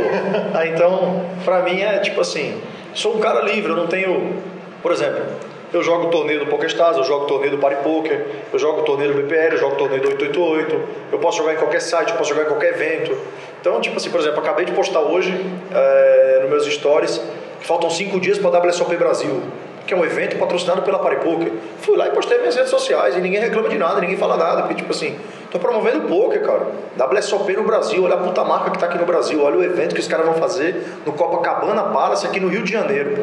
Que isso, é o maior evento de poker do Brasil, pô. Tirando o Minas lá no final do ano, é o, melhor, é o maior evento de poker do Brasil. Como eu, como jogador de poker, não vou falar da porra do torneio, você tá louco. Então, tipo assim, nem eles me proíbem, nem eles brigam comigo, ninguém reclama, pelo contrário. Só tenho só tenho, só tenho a agradecer aí todo, todo o apoio que eu tenho, que eu tive do 888 e que eu tenho do BPL, cara. A transição foi tranquila? 100% tranquilo, de boaça. É, tava terminando meu contrato no 888. Eu ia renovar o contrato com o 888, já estava tudo certo. Não estava assinado nada, mas eu já tinha é, discutido o contrato. Tipo, falado, ah, quero isso, não faz isso, não melhora isso, aquele negócio, toda essa parte aí, entendeu? Tipo, já tava meio que tranquilo. Tipo assim, se eles disserem que não, isso aqui eu fecho, se eles disserem que sim, maravilha, tava nesse trâmite, negociando e tal, só que eu estava no momento onde o meu contrato já estava encerrado e eu ia reassinar mais um contrato de dois anos para frente. E aí foi que eu tive contato do BPL na época. E aí, eu sou ouvidos, claro, por que não? Então vamos ouvir o que vocês querem e tal. E aí o, o BPL me conquistou, né? disse assim, vem, eu disse, vou. Uai, me chamando, eu vou, né? Aí sim, o Nordeste Poker Series vai para o BPL também? Já está no BPL. Que fantástico. Fosteira, vamos falar daquela mágica que foi o ano de 2014 para você e para o Brasil, cara, porque foi para nós todos da imprensa, para a torcida brasileira, pra... foi uma parada alucinante e foi uma parada que evidentemente já te bateram praticamente todas as perguntas que você podia fazer a respeito de November 9 e eu não quero é, é, insistir na, nas mesmas perguntas que você fez, mas algumas curiosidades muito específicas eu tenho. Boa. É, e algumas, inclusive, vieram de, de, de ouvintes nossos, o, o Galão Bruno é, fez uma pergunta que eu achei super pertinente, que é o seguinte, você foi um dos últimos caras a viver o November 9. É, hoje em dia, esse ano não teve nem pausa, está se falando de uma pausa de um ou dois dias para o ano que vem. Eu queria que você falasse um pouquinho de, de vantagens e desvantagens específicas e começasse a falar o seguinte: antes de falar a respeito de tudo que a ESPN pode fazer com a sua imagem, que o 888 pode fazer com a sua imagem, eu queria que você tratasse um pouco a respeito da desvantagem técnica, porque o Seja chegou no November 9 sendo um profissional. A impressão que eu tenho é que na hora que você volta, você volta para jogar contra oito profissionais, porque os caras que não eram profissionais Perfeito. viraram profissionais. Perfeito. É, foi pior para o Bruno Foster nesse sentido jogar o, o, jogar três meses depois? Bom, vamos lá. Eu vou dividir a sua pergunta em duas partes. Primeiro eu vou falar do que você pediu para eu começar falando sobre isso, sobre o profissional. Sim, para o jogador de pôquer se tivesse ido direto, eu com certeza teria, teria sido melhor para mim do que tivesse a pausa. Apesar de todo mundo ter parado e ter tido o mesmo tempo para estudar e tal, não sei o que, eu acho que é, aquele, aquela ida direta ali, o clima que eu tava, a energia que eu tava, a cabeça que eu tava, é, a chance dos outros não estudarem tanto quanto eu estudei, claro, mas acabaram que equiparando ou passando. Então ali eu tive, ali eu acho que achismo, né? Porque também ninguém tem como, como adivinhar mas eu acho que se tivesse ido direto eu teria ido melhor do que eu fui. Apesar de que no dia é, ter, ter, sido um dia bem ruim para mim de carta, quem, quem acompanhou e assistiu todas as mãos sabe o quão card dead eu fiquei, mas isso faz parte do jogo também, então não tem nada para reclamar. Esse é o primeiro ponto. Segundo ponto, Foster, como é que você enxerga é, o November 9? Pontos positivos e negativos, vantagens e desvantagens. Eu enxergo de, dois, de duas maneiras. Um, para o poker. Dois, para o jogador. Então, assim, para o jogador, a, a, versão atual é horrorosa, é ruim. Por quê? Porque o jogador, é, para jogar poker, vai ser melhor. Porque ele vai estar tá direto, vai estar tá no ritmo. Então, para o jogador jogar, vai ser melhor. Mas para o jogador mídia de poker, o cara trabalhar o off poker, ele perde um espaço que ele jamais vai ter na vida dele, que eu tive. Então, por exemplo, imagine você que o Bruno Foster jogador perdeu em jogo porque não foi direto. Mas em compensação, o Bruno Foster ganhou três meses da vida dele, da qual eu aproveitei como qualquer pessoa que fizesse o November 9 deveria aproveitar, que é utilizar aquele momento, aquela conquista, como uma forma de dele crescer o poker junto com a sua imagem no seu país. Então, claro que no Brasil é um Brasil, é um Brasil privilegiado para isso, diferente dos Estados Unidos, porque a mídia e o poker aqui estavam num momento de ascensão. Então eu aproveitei isso e explodi mais ainda o que já estava acontecendo. Só que qualquer jogador de poker que fizesse, que, que fizesse um November 9 hoje brasileiro, pô, o cara tem tudo, todas as ferramentas disponíveis para ele fazer isso crescer. Então, o cara como jogador ia crescer muito. Como jogador, com a mídia, com patrocínios. Pô, eu, eu de, de, de julho a novembro fechei seis patrocínios com a Oakley, Jacksonville, é, com marca de roupa, quer dizer, com coisas que me, me trouxeram retorno. Claro, financeiramente esse retorno não é comparado com o de jogo de você ganhar. Mas separando as duas pessoas, separando as duas partes, o Bruno jogador de poker que está lá jogando para ganhar e o Bruno que está trabalhando em, em, prol do poker, em prol da imagem, da sua imagem, da imagem do poker, junto para crescer com patrocínios, para crescer com outro lado, com outras coisas, como empresas, como clube, como N, N, N variáveis do jogo, como empresário, eu acho que o jogador de poker hoje perde muito, ele não vai ter mais isso. Um cara hoje que for November 9, qualquer cara hoje que for no November 9, ele não vai ter a oportunidade de fazer o que eu fiz ele não vai ter a oportunidade de ter a visibilidade que eu tive, de criar o espaço que eu criei para mim dentro do poker. Então eu acho que para o jogador de poker isso é muito ruim. Agora, para o lado do jogo, agora vamos falar para o lado do poker. Para o lado do poker foi muito bom. Por que foi muito bom? Porque, pô, ganhamos a ESPN é, fazendo os programas ao vivo todos os dias, a televisão para o mundo inteiro, numa sequência ali onde o cara começa a assistir e vai até o fim, diferente da, da, do meu ano que eram lançados os programas e tal, aqueles programas eram legais e tudo, mas é diferente de você ter uma, uma rotina ali onde você vai, vai, vai, vai ali, joga já direto, então todo mundo ali não tem tempo de nada. Você assiste o dia 1, um, o cara hoje que está jogando o dia 1 um pode aparecer na ESPN, cara. Aparece na ESPN o dia 1, um, aparece na ESPN o dia 2, o dia 3. Na minha época não, na minha época só se gravava nos dias 5, 6 e 7. Fosteira, você ficava na pilha para saber o que, que tinham mostrado nos seus dias? A gente já sabia. A gente já sabia o que ia mostrar. A gente já tinha informação de que era. Porque assim, quando acabava, a gente já sabia mais ou menos quanto tempo tinha, a gente já tinha mais ou menos uma ideia do que, que ia mostrar, né? Porque como eram também só três dias, ficava fácil da gente ir olhando os programas pelas mãos que a gente jogava. Porque quando a gente tá jogando lá e é gravado e tudo, e a gente grava entrevistas durante nos breaks e tal, então a gente tinha mais ou menos uma ideia, uma noção de qual programa ia aparecer o quê. Então é, a gente tinha mais ou menos essa ideia.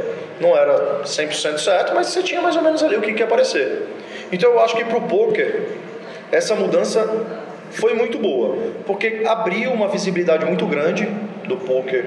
É, mundial, mais falando de Estados Unidos do que de Brasil, mas eu acho que até no Brasil também, eu acho que a galera é, curtiu a ideia. Quem, quem tá, para quem está assistindo é legal, porque você está assistindo ali o Foster no dia 1. Os caras que acompanham o poker, Foster no dia 2, Foster no dia 3, por exemplo, esse, dia, até, esse ano eu fui até o dia 5. Então ali no dia 5 já tem um monte de gente me acompanhando, já tem um monte de gente acompanhando a ESPN. Então o cara já tá ali ligado, vidrado, amanhã é dia 6, depois de amanhã é a mesa final. Cara, no sábado é a mesa final, vamos todo mundo assistir. Então, quer dizer, pro poker eu acho que ganhou muita visibilidade, perdeu os tempos, perdeu essa janela de três meses de trabalho do jogador para o poker, mas eu acho que pro poker ganhou muito espaço por causa do espaço da televisão. Né? A ESPN é muito grande e a ESPN transmite todos os dias agora, né? que na, na, nossa época não transmitia. Eles gravavam três dias, depois reexibiam os programas e ao vivo só FT. Agora não, agora é ao vivo os sete dias. Né? Então, com certeza absoluta, eles ganharam espaço. A gente viu aí uma melhora significativa no field da WSOP esse ano. Isso foi por causa da mudança de data. Melhor em número. Melhor em número. Melhor em o field número. continua um sonho. O field continua bom. Um sonho não, mas bom. Um sonho, um sonho. comparativo entre o field de 2018 para o field de 2014 é, dificultou muito ou, ou, ainda tem o field de dia 1, por exemplo, é formado em grande parte ah. do jogador que paga 10k para realizar o sonho Com certeza. experiência. Com certeza absoluta, ainda tem muito cara assim. O field é muito bom. É, eu não gosto de falar que o field é um sonho, porque, tipo assim, tem muito cara bom no meio do field também, tá ligado? Então, Tipo assim, você encontra todos, todos os jogadores do mundo estão jogando lá. Todos os melhores do mundo, todos os medianos do mundo estão lá. Então, claro que tem muito cara aventureiro também. Até porque 10 mil dólares é 10 mil reais, né? É 10 mil unidades de valor do americano. Então, Sim. é como se fosse aqui no Brasil 10 mil reais. Então, claro que tem todo tipo de gente lá jogando. Tem cara que passou o ano inteiro juntando mil dólares por mês para chegar lá no ano que vem e jogar o WSOP, o Main Event. Então tem de tudo. Então o field realmente é muito bom. Não, não tem nada para reclamar do field, não.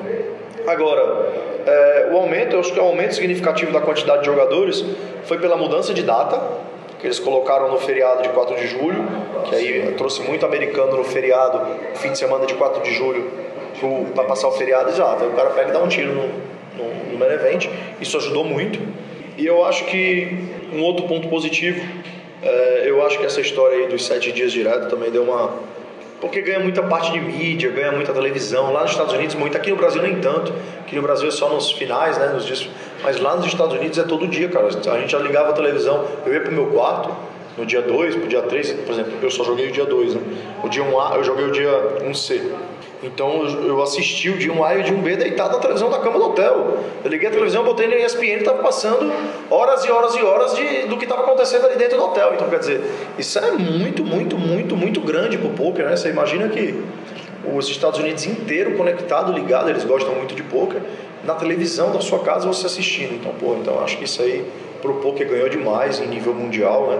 É, aqui a gente viu também que a, a ESPN também trouxe os canais da ESPN a transmissão, que já se fazia antes, mas eles trouxeram uma carga gigantesca, os caras passaram horas e horas e horas fazendo a transmissão.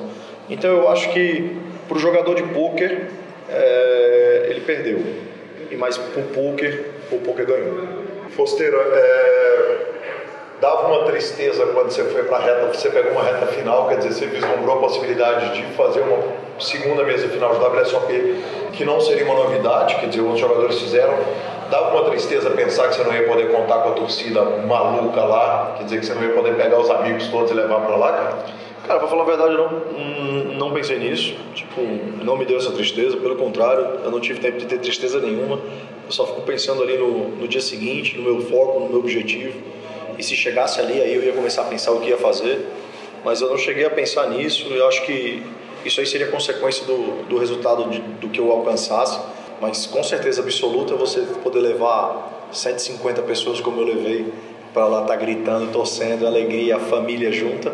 Pô, é uma parada surreal, indescritível, que infelizmente o próximo November Nine não vai ter condições de fazer, né? tempo hábil de fazer, vamos dizer assim, né? Vai fazer, mas nunca vai ser como, como você ter três meses para se preparar e levar sua família para lá, né? Seus amigos e todo mundo. Mas eu sinceramente esse ano, por exemplo, cheguei no dia 5, né? Cheguei ali pertinho, nem tava pensando nisso, cara, eu tava pensando em chegar, em chegar, em chegar de qualquer jeito. Eu sou um cara que busca um bracelete, independente de ser de main event, de main event né? De campeão mundial ou não eu busco meu bracelete aí incessantemente, eu vou buscar ele o resto da vida até ele chegar. Então acho que meu foco está nele e se aí quando ele quando acontecer a mesa final e tudo aí, pô, acredito que que, que vai acontecer e quando acontecer vão estar tá lá os brasileiros, as pessoas que estão lá. Eu acho que vai ser uma parada muito mais como foi o do Acari, como foi o do Decano. As pessoas que estão lá e a maioria dos dos torneios, agora 100%, né? Porque só o main event tinha esse gap de, de tempo. Então, acho que vai, quando acontecer, vai acontecer dessa maneira aí. E eu vou ser o cara mais feliz do mundo por estar ali com as pessoas que eu gosto, com os amigos do poker. Eu tenho, sou amigo de 100% dos jogadores, todo mundo junto, a gente é muito unido. Uh, e aí acho que vai dar tempo só de chamar minha mãe ali. Minha mãe vem pra cá voando, minha mãe, comemorar. Acho que vai ser isso. WSOP Europa está no plano para esse ano, porque é uma chance de bracelete com menos jogadores, com field menor, quer dizer, e é um bracelete que é como o bracelete americano, não tem asterisco nenhum. Aliás, se tem braceletes que têm asteriscos, são os eventos que realmente limitam jogadores, por exemplo, o evento de, de, de funcionários de cassino, esse sim um bracelete que tem um asterisco, você não pode entrar nele e jogar. O evento senior você não pode entrar e jogar mas o da, a WSOP é aberta para todo mundo. Está no plano? Não, não está no plano. É, eu não vou. É, eu já fui, já joguei, já joguei o WSOP da Austrália, já joguei outros WSOPs, eu jogo circuits, como eu jogo aqui no Brasil, jogo de Ponta do Leste. É, eu tenho um anel da WSOP, né? não tenho bracelete, mas tenho um anel da WSOP. Mas eu, não, eu não vou porque, primeiro, é, é numa data muito ruim para mim. Eu tenho eventos aqui no Brasil, inclusive bate com a data do NPS Recife. É, e, e, fora isso, eu tenho uma estrutura aqui no Brasil. Hoje eu tenho é, empresas dentro do poker, né? Empresas que eu participo e que eu trabalho, que eu tenho, é, vamos dizer assim, eu sou uma pessoa ativa dentro, dentro delas. É, fora meu coach, fora a empresa de ficha, fora o line-up, que é a escola online, eu tenho o clube, o NPS, eu tenho o clube, o AX Clube, tenho o NPS, então assim, tenho alguns negócios que é, eu não posso simplesmente decidir largar eles por qualquer coisa. Então, assim, não que a WSOP seja qualquer coisa, mas a WSOP não é meu foco, a Europa não é meu foco. É, até pelo field, é, até pelo buy pela quantidade de jogadores, pelo, pelo, pelo montante, pelo que ela apresenta normalmente, não é um torneio que abre, que, que abrilhanta meus olhos, como por exemplo um EPT Barcelona. Eu, eu dou opção ao, ao EPT Barcelona e abro mão do WSOP Europa. Então, assim, se eu vou jogar na Europa, se eu vou jogar duas ou três vezes por ano, eu preciso saber quais são os que eu vou. Eu escolho bem quais que eu, quais que eu vou. E a WSOP Europa não, tá, não encabeça a lista para mim dos, é, dos meus preferidos. Então eu prefiro jogar um, um EPT Barcelona, eu prefiro jogar um EPT Monte Carlo do que jogar um WSOP Europa. Então a época do WSOP Europa é sempre outubro, eles pegam sempre ali outubro. Essa é uma data muito complicada para mim de ano. Eu prefiro, eu prefiro muito mais pegar ali o Monte Carlo, que é antes de Vegas, ou o Barcelona, que é logo depois de Vegas, que são datas melhores para mim do calendário brasileiro, inclusive do nosso calendário. Então, eh, eu vou abortar a WSOP Europa e acho que minha próxima viagem internacional é agora, depois do Minas, eu vou pro Conde, jogar um Conde milionário. Tem o WSOP Circuit em Punta del Leste. Então acho que minha próxima viagem internacional vai ser, vai ser no Conde. Por causa do patrocinador, o Brasil Poker Live, você acaba jogando mais o circuito latino-americano, visto que o Aconcagua Poker, o, Brasil Poker Live, o grupo, é um grupo focado na América Latina? Eu busco, eu busco jogar muito mais aqui, mas não pelo Brasil Poker Live. O Brasil Poker Live mesmo não, não interfere muito nisso e eu acho que é, por eu ser um jogador de poker independente de, de patrocínio de, e de site, eu sou um cara que joga poker há 15 anos e, e busco sempre assim o melhor para mim. Então, qual é o melhor para mim? O melhor para mim é eu jogar num lugar onde eu me sinta bem e, e assim que eu tenha uma uma percepção sobre o field, sobre a inscrição, sobre os custos de viagem. Todo mundo joga, joga pensando em ganhar. Então, por exemplo, é, na América Latina, com certeza para mim, eu tenho um custo inferior, é, eu tenho, tenho bains mais acessíveis, é, tem uma, uma, jogabilidade tão boa quanto lá fora. Field. Eu já conheço o Field, o Field aqui é melhor de ser jogado que o Field europeu, com certeza. Os europeus são melhores do que a gente, com fato, óbvio. É, jogam há mais tempo, estudam mais, claro. Então aqui tem mais facilidades. Então, assim, é, se, eu, se eu puder escolher, por exemplo, Foster, vai jogar um torneio, você vai jogar um torneio lá na Europa ou vai jogar um torneio aqui no Conde? Vou correndo pro Conde. Ah, pô, Conde duas horas e meia de voo de São Paulo, vou e volto. Ah, pô, já conheço tudo, tranquilo, cidade boa, então quer dizer, para mim é mais fácil, é mais cômodo ir e voltar. Agora também eu não posso ficar só na comodidade, então eu escolho dois ou três por ano para eu viajar para jogar. Então, por exemplo, EPT Barcelona, faz quatro anos que eu vou para todos os EPT Barcelona. Vegas, eu passo 50 dias em Vegas. Posteira, deixa eu te interromper, velho. Deixa. O tesão que vocês têm pelo EPT Barcelona, velho. Você, os caras do Samba, os caras do Forbet, os caras. Bicho, que, que porra que tem em Barcelona? Eu conheço o estádio de Barcelona. Barcelona é do caralho, Valdir, não sei o que, museu, balada, parará. Mas o que que tem em Barcelona, cara? Que, que, cara, Barcelona hoje, se você perguntar para é o melhor perfil de brasileiro, os caras, muitos caras vão falar que, que, que se tivesse que optar pela WSOP ou EPT Barcelona, talvez fosse pro, pro EPT. Qual que é a parada de lá? Bom, primeira coisa, o cara optar por EPT Barcelona e WSOP Vegas, um, um pelo outro, o cara diz que opta pelo EPT, ele está optando pelo financeiro. Quando a gente fala de financeiro, o EPT Barcelona é melhor do que a WSOP. Por quê? Porque o EPT Barcelona na Europa não tem imposto. Então, pô, você vai para uma cidade maravilhosa, com um clima maravilhoso, jogar num lugar maravilhoso que é dentro do Cassino Barcelona, com um, um belo ambiente.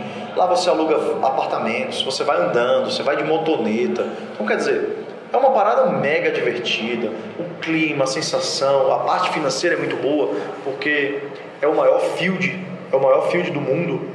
É, é no EPT Barcelona, todo mundo, Europa, americano, canadense, todo mundo, a porra toda vai lá para Europa, vai para Barcelona jogar, é o melhor EPT de todos. Então, assim, com certeza é o melhor torneio é, é, financeiramente falando, se jogar o EPT Barcelona.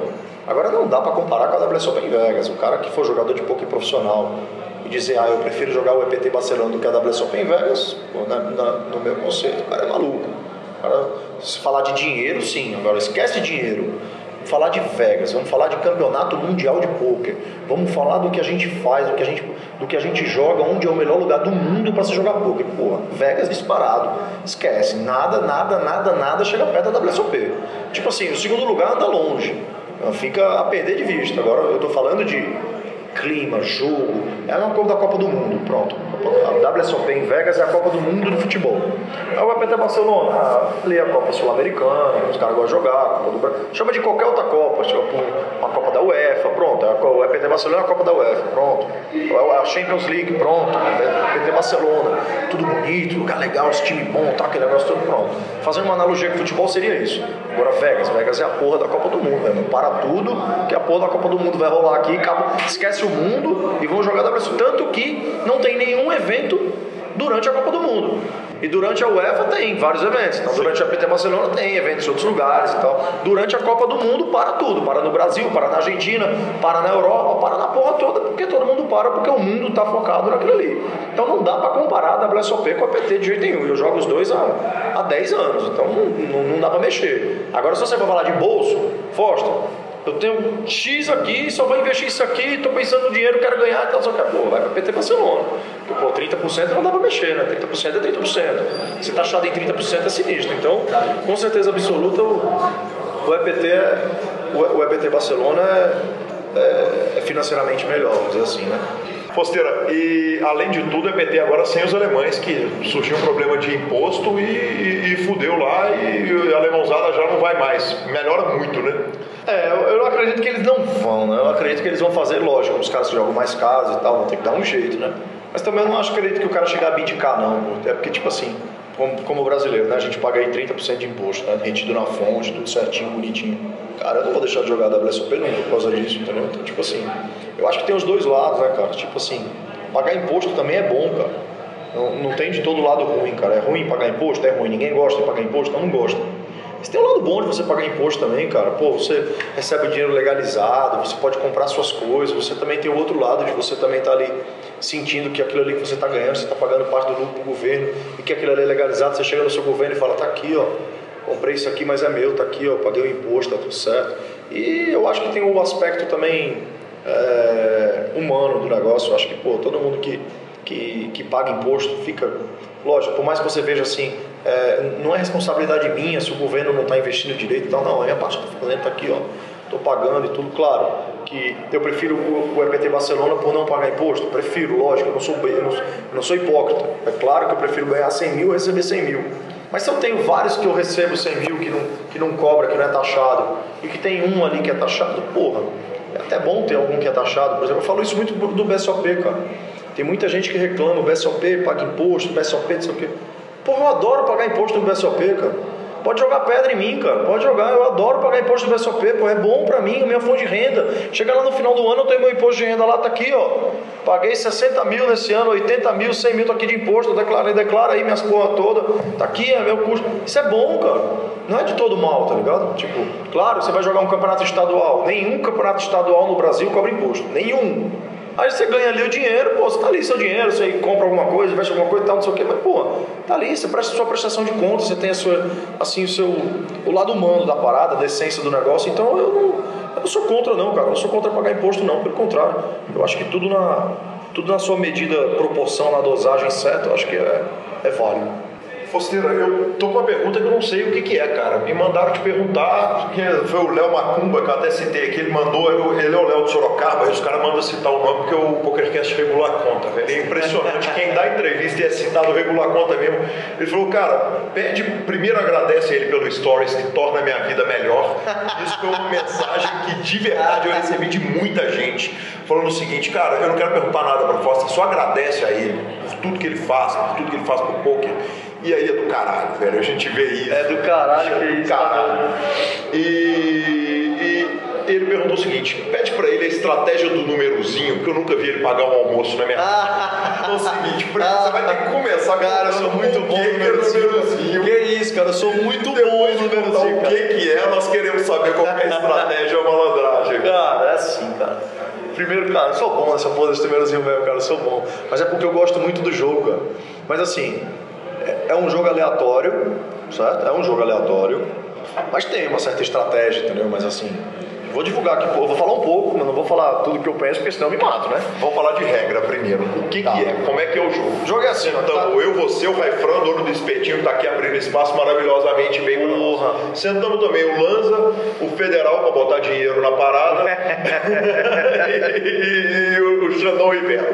Nós cinco, beleza. Jantamos. Jantamos. Veio a conta. Chegou a conta, mil reais. E aí, como é que vamos fazer? Pega um papel, anota o número de 1 a 40. 1, 2, 3, 4, 5, 40 números. Cada um pega um papel e escreve dois números no seu papelzinho, sem ninguém ver. Aí eu vou e escrevo aqui 31, 18 e amasso. Ninguém vê, fica só comigo. Aí cada um vai falando um número. Aí quando o cara fala o 31, opa, 31 aqui, eu, eu anoto no papel, digo, ó, Foster, 31, saiu. E vai falando, cada um vai falando um, vai falando um, vai falando um. O último que ficar, que sobrar com o último número, que não foi falado, ele vai pagar a conta. Pra todo mundo. Pra todo mundo. Pra todo mundo. Ou pode dividir em dois também, às vezes a conta sai um pouco mais cara. Aí o cara fala assim, ah, vamos, saiu mil, vamos 500 para cada. Aí tem cinco pessoas. Os dois últimos pagam 500 e os três primeiros almoçaram de graça.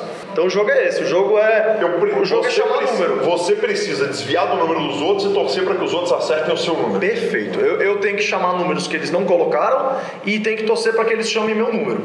E aí começa uma guerra mental, que é eu chamar um número próximo ao meu, e quando o cara chama um número perto, um número baixo, depois chama outro número baixo, significa provavelmente que ele colocou um número alto. E aí você começa a viajar no jogo. Porque isso é uma estratégia, isso é uma coisa empírica, tá? Não tem, não tem lógica para eu querer explicar uma coisa que é empírica. Então, o empirismo vai do quê? Vai de como o cara se sente bem ou se sente mal quando alguém chama um número. Leitura de Tel. Total. Tel, o jogo, o númerozinho é Tel e level. É o maior jogo de Tel e level que eu conheço na face da Terra. 100 vezes maior que poker. Quer dizer, se você sentar com os meninos do online, no Tel você vai jantar com bro. é, não é porque tipo assim, na verdade é, é, é, é muito, é muito feeling, é muito, é muito do que você percebe das pessoas, é, tipo assim, as brincadeiras que se faz no meio do jogo, como cada um se sente. Às vezes eu digo pro cara rapidinho, cara, nin- eu, eu marco, no falo, eu falo assim, ó, galera, ninguém chama o 19 porque o Raifran tá no 19, não chama o 19. E o Raifran tá no 19. ó. Aí o Raifran fica louco, o Raifran Fica louco porque ele já pagou a conta. porque já- Porque ninguém vai falar. Exatamente. E vocês vão riscando os números. Estão ali, riscando os vão números, exatamente. Então, tipo assim, às vezes o cara acerta, às vezes o cara erra. Então, a parte de a, parte de a galera ver muito eu ganho, eu posto quando perco também, tá? Eu não é que nem aqueles caras só apostam contra a vantagem, tá? Quando eu perco, eu ponho também, pô, dessa Então vez. tem ferro, pagamos dessa vez, já pagamos, já pagamos. Mas tô muito, muito, muito pra frente. Eu ganho muito mais do que perco. Mas porque eu gosto demais do jogo, que é isso. Eu jogo, cara, Best of Millions são 10 dias. Eu passo 10 dias fazendo númerozinho. Eu já passei 8 dias sem pagar uma conta. Que coisa linda. Aí no, no, no nono dia eu fui lá e paguei. Pagou a conta de todo mundo. 600 também. reais. Paguei uma de 600 reais.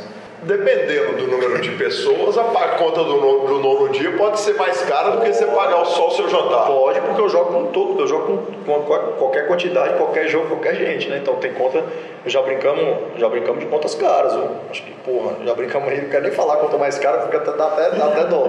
Mas já brincamos de ganho, não foi eu que paguei. Quem pagou essa mais cara aí, foi, já que estamos aqui no podcast, foi meu amigo Thiago Decano. Que pau, que mas aí, pá, Ele- como, ele- como- ele como diz um cara que joga comigo, tem que tirar dinheiro de quem tem. De mesmo. quem, é, exatamente. E ele pagou a conta do númerozinho mais caro que eu já brinquei na vida. Em dólar ou em euro? ou em libra? Em dólar. Em dólar. Muito justo.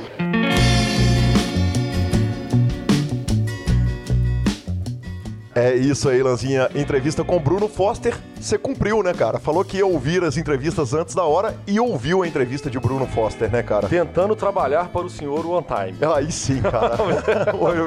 Relembrando pra quem não ouviu o programa passado, aliás, a gente recomenda quem tiver ouvindo pela primeira vez, volte e ouça todos os PokerCasts, tem mais de 30 episódios disponíveis. E que um ouvinte tinha reclamado com a gente que a gente não comenta, não reverbera a entrevista após. E é exatamente, né? Porque o Lanzinho idiota não ouvia Não ouvia o programa, Na exatamente. verdade, não ouvia o- a entrevista antecipadamente. É, porque pra quem não entendeu, o Gui grava a entrevista sozinho, então eu não tô lá com ele. Então, na hora que ele passa a entrevista, em teoria, eu vou ouvir o programa depois, o que quase sempre acontece, mas não é todas as vezes nessa ordem. Exatamente. E, cara, a entrevista do Foster, cara, uma palavra pra falar dela, né? Franqueza. Como fala, como fala, não, não tem. Não, não desvia de nada, né, cara? Foster fala bem, é mito, é, representa, ele sabe o peso que ele tem, ele sabe, ele sabe o tanto que ele representa. E ele é muito direto, né, cara? E ao mesmo tempo, a palavra dele tem muito peso. Não sei se é o tom, se é a entonação, o jeito. É um carisma bizarro, Não, né, cara? bizarro, o carisma né? dele é um Aonde ele de- chega, é, onde ele faz, a alegria. Ele tem uma alegria também, né? é, é brilhante, brilhante. É isso aí, muito obrigado. Então, Foster, a semana que vem, segunda parte da entrevista do mito Bruno Foster. Falando em mitos. Falando em mitos no falando plural. em mitos no plural. Essa semana nós estamos ali no Instagram e tal. Niki. Niki, eu vejo uma foto do homem Felipe Mojave Ramos no programa do homem Ronivó. Sensacional, né, cara? Ô Gui, eu tenho só uma pergunta pra te fazer sobre essa foto. Significa? Cara, significa. ok. fim, fim de assunto. ok, segue o jogo. Vamos dar aquela citada para regular a conta pro Diego, que fez o curso do line-up, então já falamos com o Fosteira, já dá a citada pro parceiro para regular. E te dá uma falhinha, Lanzinha, que não dá para perder, velho. Ok. Nós recebemos a informação do Ok. Daniel Mota de que o Matt Patricia não é coach defensivo, ele é head coach. E eu respondi para ele o seguinte, cara, isso é o Marcelo Lanza Maia tentando dar opinião de coisa que ele não entende. Não, e vou te falar. Falar de futebol americano, falar de hockey, não sei o quê. Em hockey, ok, tá. É uma NBA, eu entendo bastante. Mas, de fato, futebol americano é um esporte que eu tenho tentado entender e eu realmente não tenho a menor ideia nem o que é o head coach. Só pra constar. Exatamente. É porque eu sei que tem um coach, eu, o futebol americano tem um treinador de defesa e um treinador de ataque. É a única coisa que eu sei, Fraga. Eu entendo o jogo como inteiro, todas as regras. As regras e tal. Os jogadores, até pra gente poder jogar nos drafts da turma que os caras estão me caçando pra jogar, eu preciso de entender um pouquinho mais dos nomes dos jogadores. Mas pra entender do jogo, na verdade, é muito simples. É só você jogar Maiden lá no, no seu Playstation que você já entende a Mas regra é, inteira Não, jogo. a regra não, a regra é tranquilo. Jogar, fazer apostas esportivas, tudo a Eu gente acho já que é faz. Madden, aliás. Eu acho que é Madden. Ah, não é Maiden. Isso tudo a gente já faz. Até as apostas, tudo. A questão é só é, o nome dos jogadores, os mitos do, do, do negócio, o que são e tal. Isso que a gente está demorando mais um pouquinho. Sensacional. Lanza, tivemos também lá no grupo do WhatsApp, e quem quiser entrar no grupo do WhatsApp, o grupo vai migrar para o Telegram, que já está chegando nas 260 pessoas, que são o limite. É definitivo e vai ser nas próximas semanas. Mas o Fred Roscoe mandou um texto lindo, né, cara, sobre a entrevista com a Gabriela, que inclusive foi uma entrevista muito legal, muito boa. A repercussão que, a gente teve dela foi ótima, tanto aqui nos clubes quanto lá no interior e, e- e todo mundo com o maior carinho do mundo com a nossa primeira campeã brasileira, esposa de Marcelo Lanza Maia, Gabriela Belisário.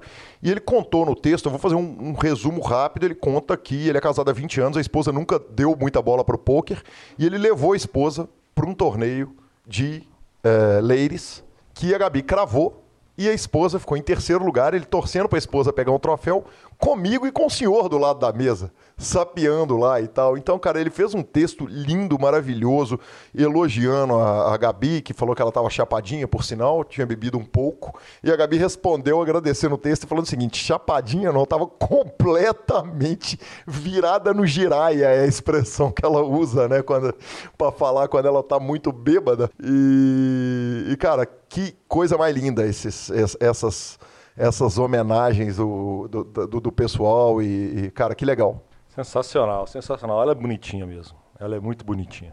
E merece, cara. Ela merece. Merece mesmo. E Lanza, é, tivemos o, o, o pessoal perguntou por que o BSOP não vem a BH. Então, quando o pessoal acabou de perguntar sobre isso, na hora que nós tivemos uma discussão a respeito disso, você fez uma pergunta no grupo. Vocês querem que a gente debata isso no programa ou vocês querem que eu mande um áudio aqui no grupo? Aí vocês falaram, ah, então vamos mandar aqui no grupo. Niki, você está tentando gravar áudio até agora. Cara, é, eu mandei um áudio de oito minutos Não existe isso. com os quatro argumentos pelos quais Não, não. o BSOP não vem a Belo Horizonte e possivelmente é um, que são complicadores para a vinda do BSOP a BH. Ok, a gente pode até discutir isso num, num- outro programa. Não, e não é, não, não na- aqui, porque, até porque já foi discutido lá. Nada justifica um áudio de oito minutos. Oito minutos de áudio. É verdade. Eu comecei a colocar o seu áudio, eu tomei banho, saí, fiz almoço, servi, comi e eu não tinha acabado de ouvir seu áudio. Não existe isso. Cara, foi um podcast à parte, Você velho. tá Foi um louco. podcast extra para os nossos ouvintes, Ah, grátis. O, o combinado é um por semana. Ué, não dá não, ué. Imagina. Cara, mas aí alguém falou, velho, manda um resumo Belo resumo. do, do- do negócio. Aí o Vinícius Nogueira, daqui de Belo Horizonte, manda o seguinte resumo, deixa com o Marcelo Lanza Maia. O resumo dele foi simplesmente assim.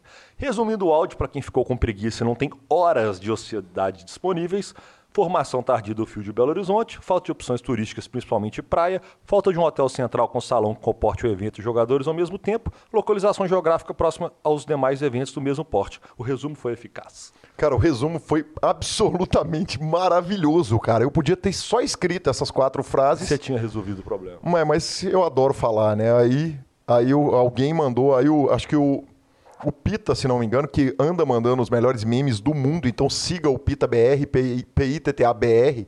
Foster também anda retweetando um monte de meme dele. Postou a foto de um menino falando: Deus, o que eu fiz para merecer isso? Aí Deus está gravando um áudio, Deus está gravando um áudio e chega um áudio de 592 minutos. Mais um pouquinho você chega lá. Eu, eu acho que você está você tá indo nesse caminho, entendeu? Esse é seu foco, é sua meta. Exatamente. Não, estamos caminhando para isso, professor Marcelo. E, Lanza, é, é, finalizando as falhinhas e tuitadas, o Bruno Schiavone, o galão, foi pai. Foi pai, parabéns. Então, parabéns essa semana. E, e tivemos algumas tuitadas fantásticas também. Primeiro, o Joe Ingram, que colocou o seguinte: é, terrível sentimento no poker. Quando você está ganhando uma nota durante uma sessão e você está pensando em sair ganhando, mas aí você continua jogando, perde um pouquinho de volta, tenta recuperar e antes de você olhar, você já está empatado perguntando o que, que aconteceu e por que, que você não parou mais cedo na sessão. Lanza, Cara, identificou? Nossa. Isso é, isso é triste demais. E como acontece, Ou, né? A frequência é grande demais. É grande demais. Você vai na meta ali, você chega na meta, você fala, pô, agora tá bom. Aí vamos dobrar a meta. Exatamente. e aí, cara, logo que você vê, você perdeu um pouquinho só, tipo 10%, não, tá de boa, ainda vou parar. Não, não, agora eu só vou voltar naquela meta que eu tava antes. E aí você voltou pro 0 a 0 você já tá queimado, como se você tivesse perdido os tubos, você fica, eu acho que é uma hora que você é aquele momento de avaliação. Assim, é, não, não, é bom. Não, não é bom. O sentimento cara, é, é, ruim. É muito amargo. É. E aproveitando para falar de tuitadas, Lanza, eu dei um, um, search de vaidade no Twitter, no arroba SuperPokerCast. Você deu um search, um search de, de, vaidade. vaidade. Exatamente, para ver o que andavam falando do, do Superpoker, já que eu não tenho tweet meu, nem você, né? Eu até tenho Eu até tenho, eu só não uso, tá exatamente. Lanza Maia lá, tá lá, tá lá. Arroba Lanza Maia. Aliás, quer seguir a gente, segue no Instagram, Gui Calil e arroba Lanza Maia. E o Iago Macedo escreveu: Descobri agora o Super PokerCast. O programa é muito bom, então obrigado, Alfredo. Nada melhor que ouvir o PokerCast após um dia pesado de trabalho. Andrei Damian, que entrevista linda do Pitão pro PokerCast. Tá lá no YouTube do Super Poker. Que bom que vem duas partes, é, divertida, didática, gostosa de ouvir. Peter é bom demais falando. Então, muito obrigado aí ao pessoal que anda repercutindo o PokerCast no Twitter, no Facebook. Se tem uma forma de você nos ajudar, é contando para todo mundo que você conhece, que se interessa por poker, que o PokerCast existe, né, não, Lonza? Exatamente. Dê notícias de nós para alguém. Vai que, vai que arrumamos mais um ouvinte amanhã. Converta as pessoas, exatamente. Amém. Pregue. Pregue. Faça a sua pregação diária dos dois idiotas. Exatamente. Lanzinha, vamos finalizando então o programa. Superpoker.com.br, tudo sobre o poker no Brasil. Onde tem poker, o Super Poker está. Na aba de clubes você tem a guia dos maiores clubes do Brasil. Na aba de vídeos e no YouTube você tem todos os vídeos do Super Poker, inclusive o PokerCast. Inclusive o PokerCast. Revistaflop.com.br, a revista de poker há mais de uma década do Brasil. E mibilisca.com, cobertura mão a mão. Abraço do Sequela que tive o prazer de rever lá no Rio de Janeiro. E indo para nossas dicas culturais. Marcelo Lanza Maia, normalmente eu estou aqui dando dicas culturais de filmes europeus, literatura, etc. Cara, deixa eu te falar, minha dica essa semana ela não é cultural, ela é de diversão. Está de volta para a televisão brasileira o melhor programa de todos os tempos, de férias com o ex. É verdade. o reality show da MTV que coisa maravilhosa. Não é, Cara, não. Que, que, bicho, que coisa tão horrível que ah, dá bom. a volta. Dá a volta e, fica dá a volta e fica maravilhoso. É exatamente igual a um CD do Sérgio Malandro. O senhor viu? Ele é tão ruim que ele é bom, entendeu? Eu vim fazer glu-glu da televisão brasileira. Entendi. Então, a minha dica essa semana, fugindo um pouco da tradição de dicas culturais, é de volta com ex na MTV. Férias com de ex. De o senhor viu o primeiro episódio? Não vi o eu primeiro vi episódio. o primeiro episódio. É. Eu vi o primeiro. Inclusive, conseguiram colocar uma turma um pouco mais bonita do que os últimos lá e Poxa, tal. os últimos já tinham uma turma bem bonita. Bem médio, mas enfim. É, tá lá. É o programa de sempre. Aí sim, que bom. Que ele, bom. Ele que tá, boa notícia ele que você tá, tá, me dando. Ele tá pau a pau ali com a nova A Fazenda, entendeu? Porque a Fazenda eles conseguiram colocar Rafael Pilha é. Ilha. Rafael Pilha. Aliás, eu li a biografia dele, é uma biografia de 300 páginas maravilhosa. Só faltava não ser, porque história pra contar. Cara, e toda porra. cheia de foto, velho. A menina do De Férias pro Conheço, a mega, a, a, que deu mais trabalho, que foi nos dois, sabe? Uh -huh, louca, sim, tá sim, lá sim. também. Ana Paula Big Brother, o negócio lá, Olivia tá bacana. Louca não, psicoavariada, né, Lança? É, no mundo do politicamente correto, pode, eu ando é usando psicoavariado. Justo, justo. Bom, a minha dica da semana, eu tinha falado na semana passada, mas aí o Spider-Man entrou, seria os cinco filmes de vampiros, que eu acho mais representativo na história da, a cinema, seria o quê? Cinematogia? Cinema... Cinematografia, cinema, cinema, cinema do cinema. Do cinema, vamos é. lá. Para mim, obviamente, que isso é pessoal, né? Em 1987, o primeiro deles que puxou de todos foi os Garotos Perdidos, para quem lembra dos Garotos cara. Perdidos. Poxa, aí sim, que Filmaço. trilha sonora, que trilha sonora. Filmaço, assim, é, daqueles que, para iniciar o golpe. É, depois disso, significativo demais também, nós temos uma entrevista com o Vampiro que marcou a época, que acho que deu uma virada de fato na, na questão de vampiros, de filmes, nós começamos a ter superproduções com filme com Tom Cruise e com o Brad Pitt e, etc. Aí nós vamos para Tarantino em 96 com George Clooney com o Drink no Inferno. Esse é maravilhoso, hein? Brilhante. Eu que nada sei de filmes de vampiro, desse eu lembro e esse é maravilhoso. Brilhante. É, e até que a gente chega com representatividade, nós teremos três trilogias, seriam cinco, vou falar dos seis, porque a primeira trilogia do Blade, que é uma trilogia bem famosa, são ali realmente uma trilogia, são três filmes. A segunda é o Anjos da Noite, que ele começa em 2002, 2003 e até hoje tem, se não me engano, são sete filmes ou seis filmes também, que é bem legal. E talvez o que fez mais sucesso, o mundial adolescente, que é o Crepúsculo, né? O Crepúsculo também foram três filmes, que é uma saga baseada em vampiros, que são os mais, acho que explodiu de bilheteria mundial. Então, assim, representativos, eu acho que são. Eu, eu talvez não tenha colocado aí o Drácula de Bram Stoker, talvez ele deveria estar aí também. Uhum. É, que, seria, que seria um dos filmes que tiveram mais sucesso. Acho que seriam esses, então, no total. Aí sim, professor Marcelo Lanza, a gente vai ficando por aqui. A edição é do mito do fenomenal Rodolfo Vidal, que faz mágica para nossa voz sair tão retinha, né, tão falada no estilão Jornal Nacional. A gente engasga tanto durante as gravações. Obrigado mais uma vez, Rodolfo. Mito, Rodolfo. Mito, Rodolfo. Rodolfo fica batendo papo comigo sobre jogos e afins quando a gente sai do programa. Aí sim, não. E comigo de música, né, velho? Que ele também é músico. Então, sensacional. Grande abraço, Rodolfo. Muito obrigado e até semana que vem com a segunda parte de Bruno Foster. Valeu.